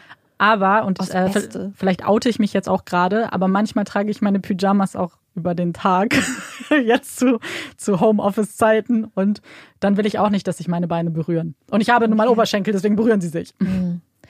Ich mag schon gerne Pyjamahosen, auch in allen Längen. Im Winter, wenn es kalt ist, bei uns im Schlafzimmer ist es irgendwie mal sehr kalt, dann auch eine lange, Mhm. Aber im Sommer, im Sommer trägst du lange Hosen? Am liebsten ja. Oh. Manchmal zwinge ich mich kurz so zu Hosen, weil ich denke, das ist die Konvention. Aber am liebsten würde ich nur lange tragen. Aber dann trag das. Mache ich jetzt auch, habe ich nämlich dann entschieden, als ich keine gefunden habe, die oben kurz und unten lang waren. Es gibt welche, aber keine, die ich schön fand. Hm. Nee, ich mag sehr gerne. Ich habe sehr viele kurze Pyjama-Hosen. Alternativ mag ich immer gerne Boxershorts. Mhm. Großer Fan. Aber wie gesagt, ich kann dir Seitenschläferkissen ja, so ans Herz. Na, ich hatte doch mal eins bestellt und dann war das aber, ich bin selber schuld, weil ich hätte die Bewertung lesen müssen. Es war zu stark gefüllt. Das war viel zu hoch für mich. Das heißt, ich oh, hatte mein schlimm. Bein quasi an der Decke und es war halt gar nicht gut. Dann habe ich es halt ähm, ja zurückgeschickt und, und ja. Also ich liebe mein Seitenschläferkissen. Ich, das, ja, ich weiß. Ich sollte mir eins zulegen und das mache ich bestimmt auch noch. Marike, was ist dein Hot Take? Mein Hot Take ist ähm, durch aktuelle Ereignisse inspiriert quasi, beziehungsweise auch durch die Jahreszeit, in die wir uns jetzt begeben. Denn wir haben schon einmal darüber geredet und zwar letztes Jahr zu unserer Silvesterfolge oder zur Weihnachtsfolge. Ich bin mir nicht mehr ganz sicher, wann das war. Und zwar geht es um das Thema Böllern. Ich habe es ja schon mal gesagt, ich meine, dass ich es gesagt habe, dass ich einen kleinen Bruder hatte, der als Kind begeistert geböllert hat. Aber seien wir mal ehrlich, Böllern hat so gut wie gar keinen Mehrwert, außer für die Person, die akut den Böller anzündet und sich an der Explosion erfreut. Alle anderen Menschen, die Umwelt, alle beteiligten Tiere, also hoffentlich nicht beteiligten Tiere, ich meine jetzt eher so Hunde, die zum mhm. Beispiel zu Hause sind und Angst haben. Für alle anderen ist es eigentlich eher nachteilig und laut und es, ich weiß nicht, ich finde halt einfach, wenn nicht jetzt, wann mhm. dann, sollte man zumindest Böller verbieten. Ich wäre ja. auch ein Fan davon, wenn man anderes Knallwerk im privaten Gebrauch vielleicht zumindest einschränkt und zum Beispiel sagt, man macht alternativ wirklich gute professionelle Pyrotechnik, wenn das möglich ist. Einfach weil das Verletzungsrisiko ja auch sehr, sehr hoch ist, wenn man betrunken ist. Aber selbst wenn das nicht möglich wäre, finde ich, dass man wenigstens ja. Böller verbieten sollte, weil das ist ja nicht mehr schön. Ja. Und ich weiß einfach, dass wenn man in Berlin wohnt, also ich lebe jetzt seit ungefähr fast zehn Jahren hier und ich habe nie Silvester außer einmal in Berlin verbracht, weil ich einfach das so schlimm finde. Und deswegen finde ich, dass man Böller guten Gewissens mit Rücksicht auf Umwelt, Mitmenschen und Tiere verbieten sollte. Ja, da stimme ich dir vollkommen zu. Ähm, ich finde Böller ganz, ganz schlimm und das hat für mich auch, ich habe wahnsinnige Angst vor Böllern und ich habe wahnsinnige Angst vor Feuer. Grundsätzlich, das ist meine größte Angst und ich kriege wirklich Panikattacken und alles. Und das geht ja einher, Böller und Feuer. Und es ist so etwas, was ich auch nicht verstehe, wie es sein kann, dass man explosive dass Dinge darf, ja. ja. an Laien übergibt. Das ist ja, weiß ich nicht. Das ja, ist ja völlig absurd. Und es sind entweder Laien, die im Kindesalter sind, das heißt, sie können ja. sich noch nicht betrunken und sind nur deswegen nüchtern, oder oftmals sind es halt betrunkene Erwachsene. Und wenn man sich einfach anguckt, dass ja gerade zu Silvester die Verletzungszahlen ganz stark, habe ich gehört, ansteigen, sollte mhm. man sich doch überlegen, ob man den armen Menschen in der Notaufnahme ja. und die Menschen, die diese Menschen dann verarzten und betreuen müssen, die sowieso schon zu viel zu tun haben, ob man die nicht auch noch damit entlastet. Also ja. quasi sie vor der Dummheit anderer Menschen schützt. Ja. Und es ist ja nicht nur, dass die Menschen sich potenziell selbst verletzen, sondern auch andere. Und deswegen finde ich halt einfach Böller ich, meine, mhm. so viele Sachen sind eingeschränkt und reguliert, weil sie dem Menschen selbst schaden können. Und Böller ist ja was, was potenziell auch vielen anderen ja. Menschen schaden könnte. Und dass man das dann einfach so abgeben kann und so unkontrolliert verkauft, finde ich einfach ja. sehr seltsam. Das finde ich auch. Ich hatte dazu auch einen, einen Tweet gesehen von ähm, einem, der auch im, im, Krankenhaus arbeitet, der auch gesagt hat, naja, es heißt, äh, Böllert eigenverantwortlich. Er würde sich dann auch wünschen, dass ihr bitte die Wunden eigenverantwortlich ja. ähm, euch darum dann kümmert, bitte. Weil, wie du sagst, gerade in der Zeit jetzt, ähm, wie wir, in der wir jetzt sind, braucht die Kranken, brauchen die Krankenhäuser nicht noch die zusätzliche Belastung. Ja, also sie brauchen sie nie, aber insbesondere ja. jetzt. Genau. Deswegen fände ich das einfach aus Rücksicht und fürs bessere Miteinander schön, wenn man mhm. auch an Silvester durch die Straßen gehen könnte, ohne Angst zu haben. Weil ich weiß nicht, auch als Kind war meine Angst immer so groß, dass mich andere Kinder und ältere Kinder mit Böllern mhm. bewerfen, weil das bei uns in der Straße damals auch passiert ist. Ja. Und ich glaube, das geht ganz vielen so. Absolut, glaube ich auch. Also ich bin sicher, dass viele auch die Erfahrung gemacht, äh, gemacht haben. Und das ist nicht mal Berlin-spezifisch. Also hier wird man auch beworfen mit Böllern, aber bei mir zu Hause war das auch so. Ich würde auch ein Friedensangebot machen für die richtig fanatischen Böllerer. Ich würde zum Beispiel sagen, Knallerbsen gehen. ich glaube nicht, dass sie das annehmen. Dazu würde ich mich noch überreden lassen. ja, aber das stimme ich dir auf jeden Fall zu. Yay. Und bevor wir diese Folge beenden, möchten wir noch mal ganz kurz äh, was ansprechen, was wir in einer anderen Folge schon ähm, ja, wozu wir aufgerufen haben. Und zwar machen Marike und ich eine Weihnachtspause mit dem Podcast. Und wir hatten euch gebeten, ähm, wenn ihr Lust habt natürlich, äh, uns Weihnachtsgeschichten, gruselige Weihnachtsgeschichten zu schicken. Und wir haben schon ein paar bekommen. Liebe Grüße an Luis und Ems. Wir haben uns sehr, sehr gefreut schon. Und wir würden uns natürlich freuen, wenn es äh, noch mehr werden. Deswegen, wenn ihr uns was schreiben wollt, dann könnt ihr uns eine E-Mail zuschicken an puppiesandcrime at gmail.com. Und das Beste, ja, am allerbesten ähm, bis zum 10. Dezember. Ja, und damit sind wir jetzt auch schon am Ende unserer Folge. Wir werden uns gleich noch unsere Donuts gönnen. Wir haben hier noch eine Tüte Chips. Und Amanda wird sich dann jetzt ans Editieren machen. Es wird ein richtiger Spaß. Ich sehe das schon. Ähm, und ihr habt dann hoffentlich morgen frisch die Folge Genau. Wir hoffen, Handy, Tablet? Computer. Im Auto hören ganz viele, im Autoradio. Ja. ähm, genau. Und wir hoffen, ihr hattet auch einen ganz schönen ersten Advent, der heute ist. Ah, ja. Der kam etwas überraschend für mich, muss ich sagen. Und habt eine ganz tolle Woche und wir würden uns wahnsinnig freuen, wenn ihr uns auch beim nächsten Mal zuhört. Ich bin Amanda Ich bin Marike. und das ist Puppies and Crime. Tschüss.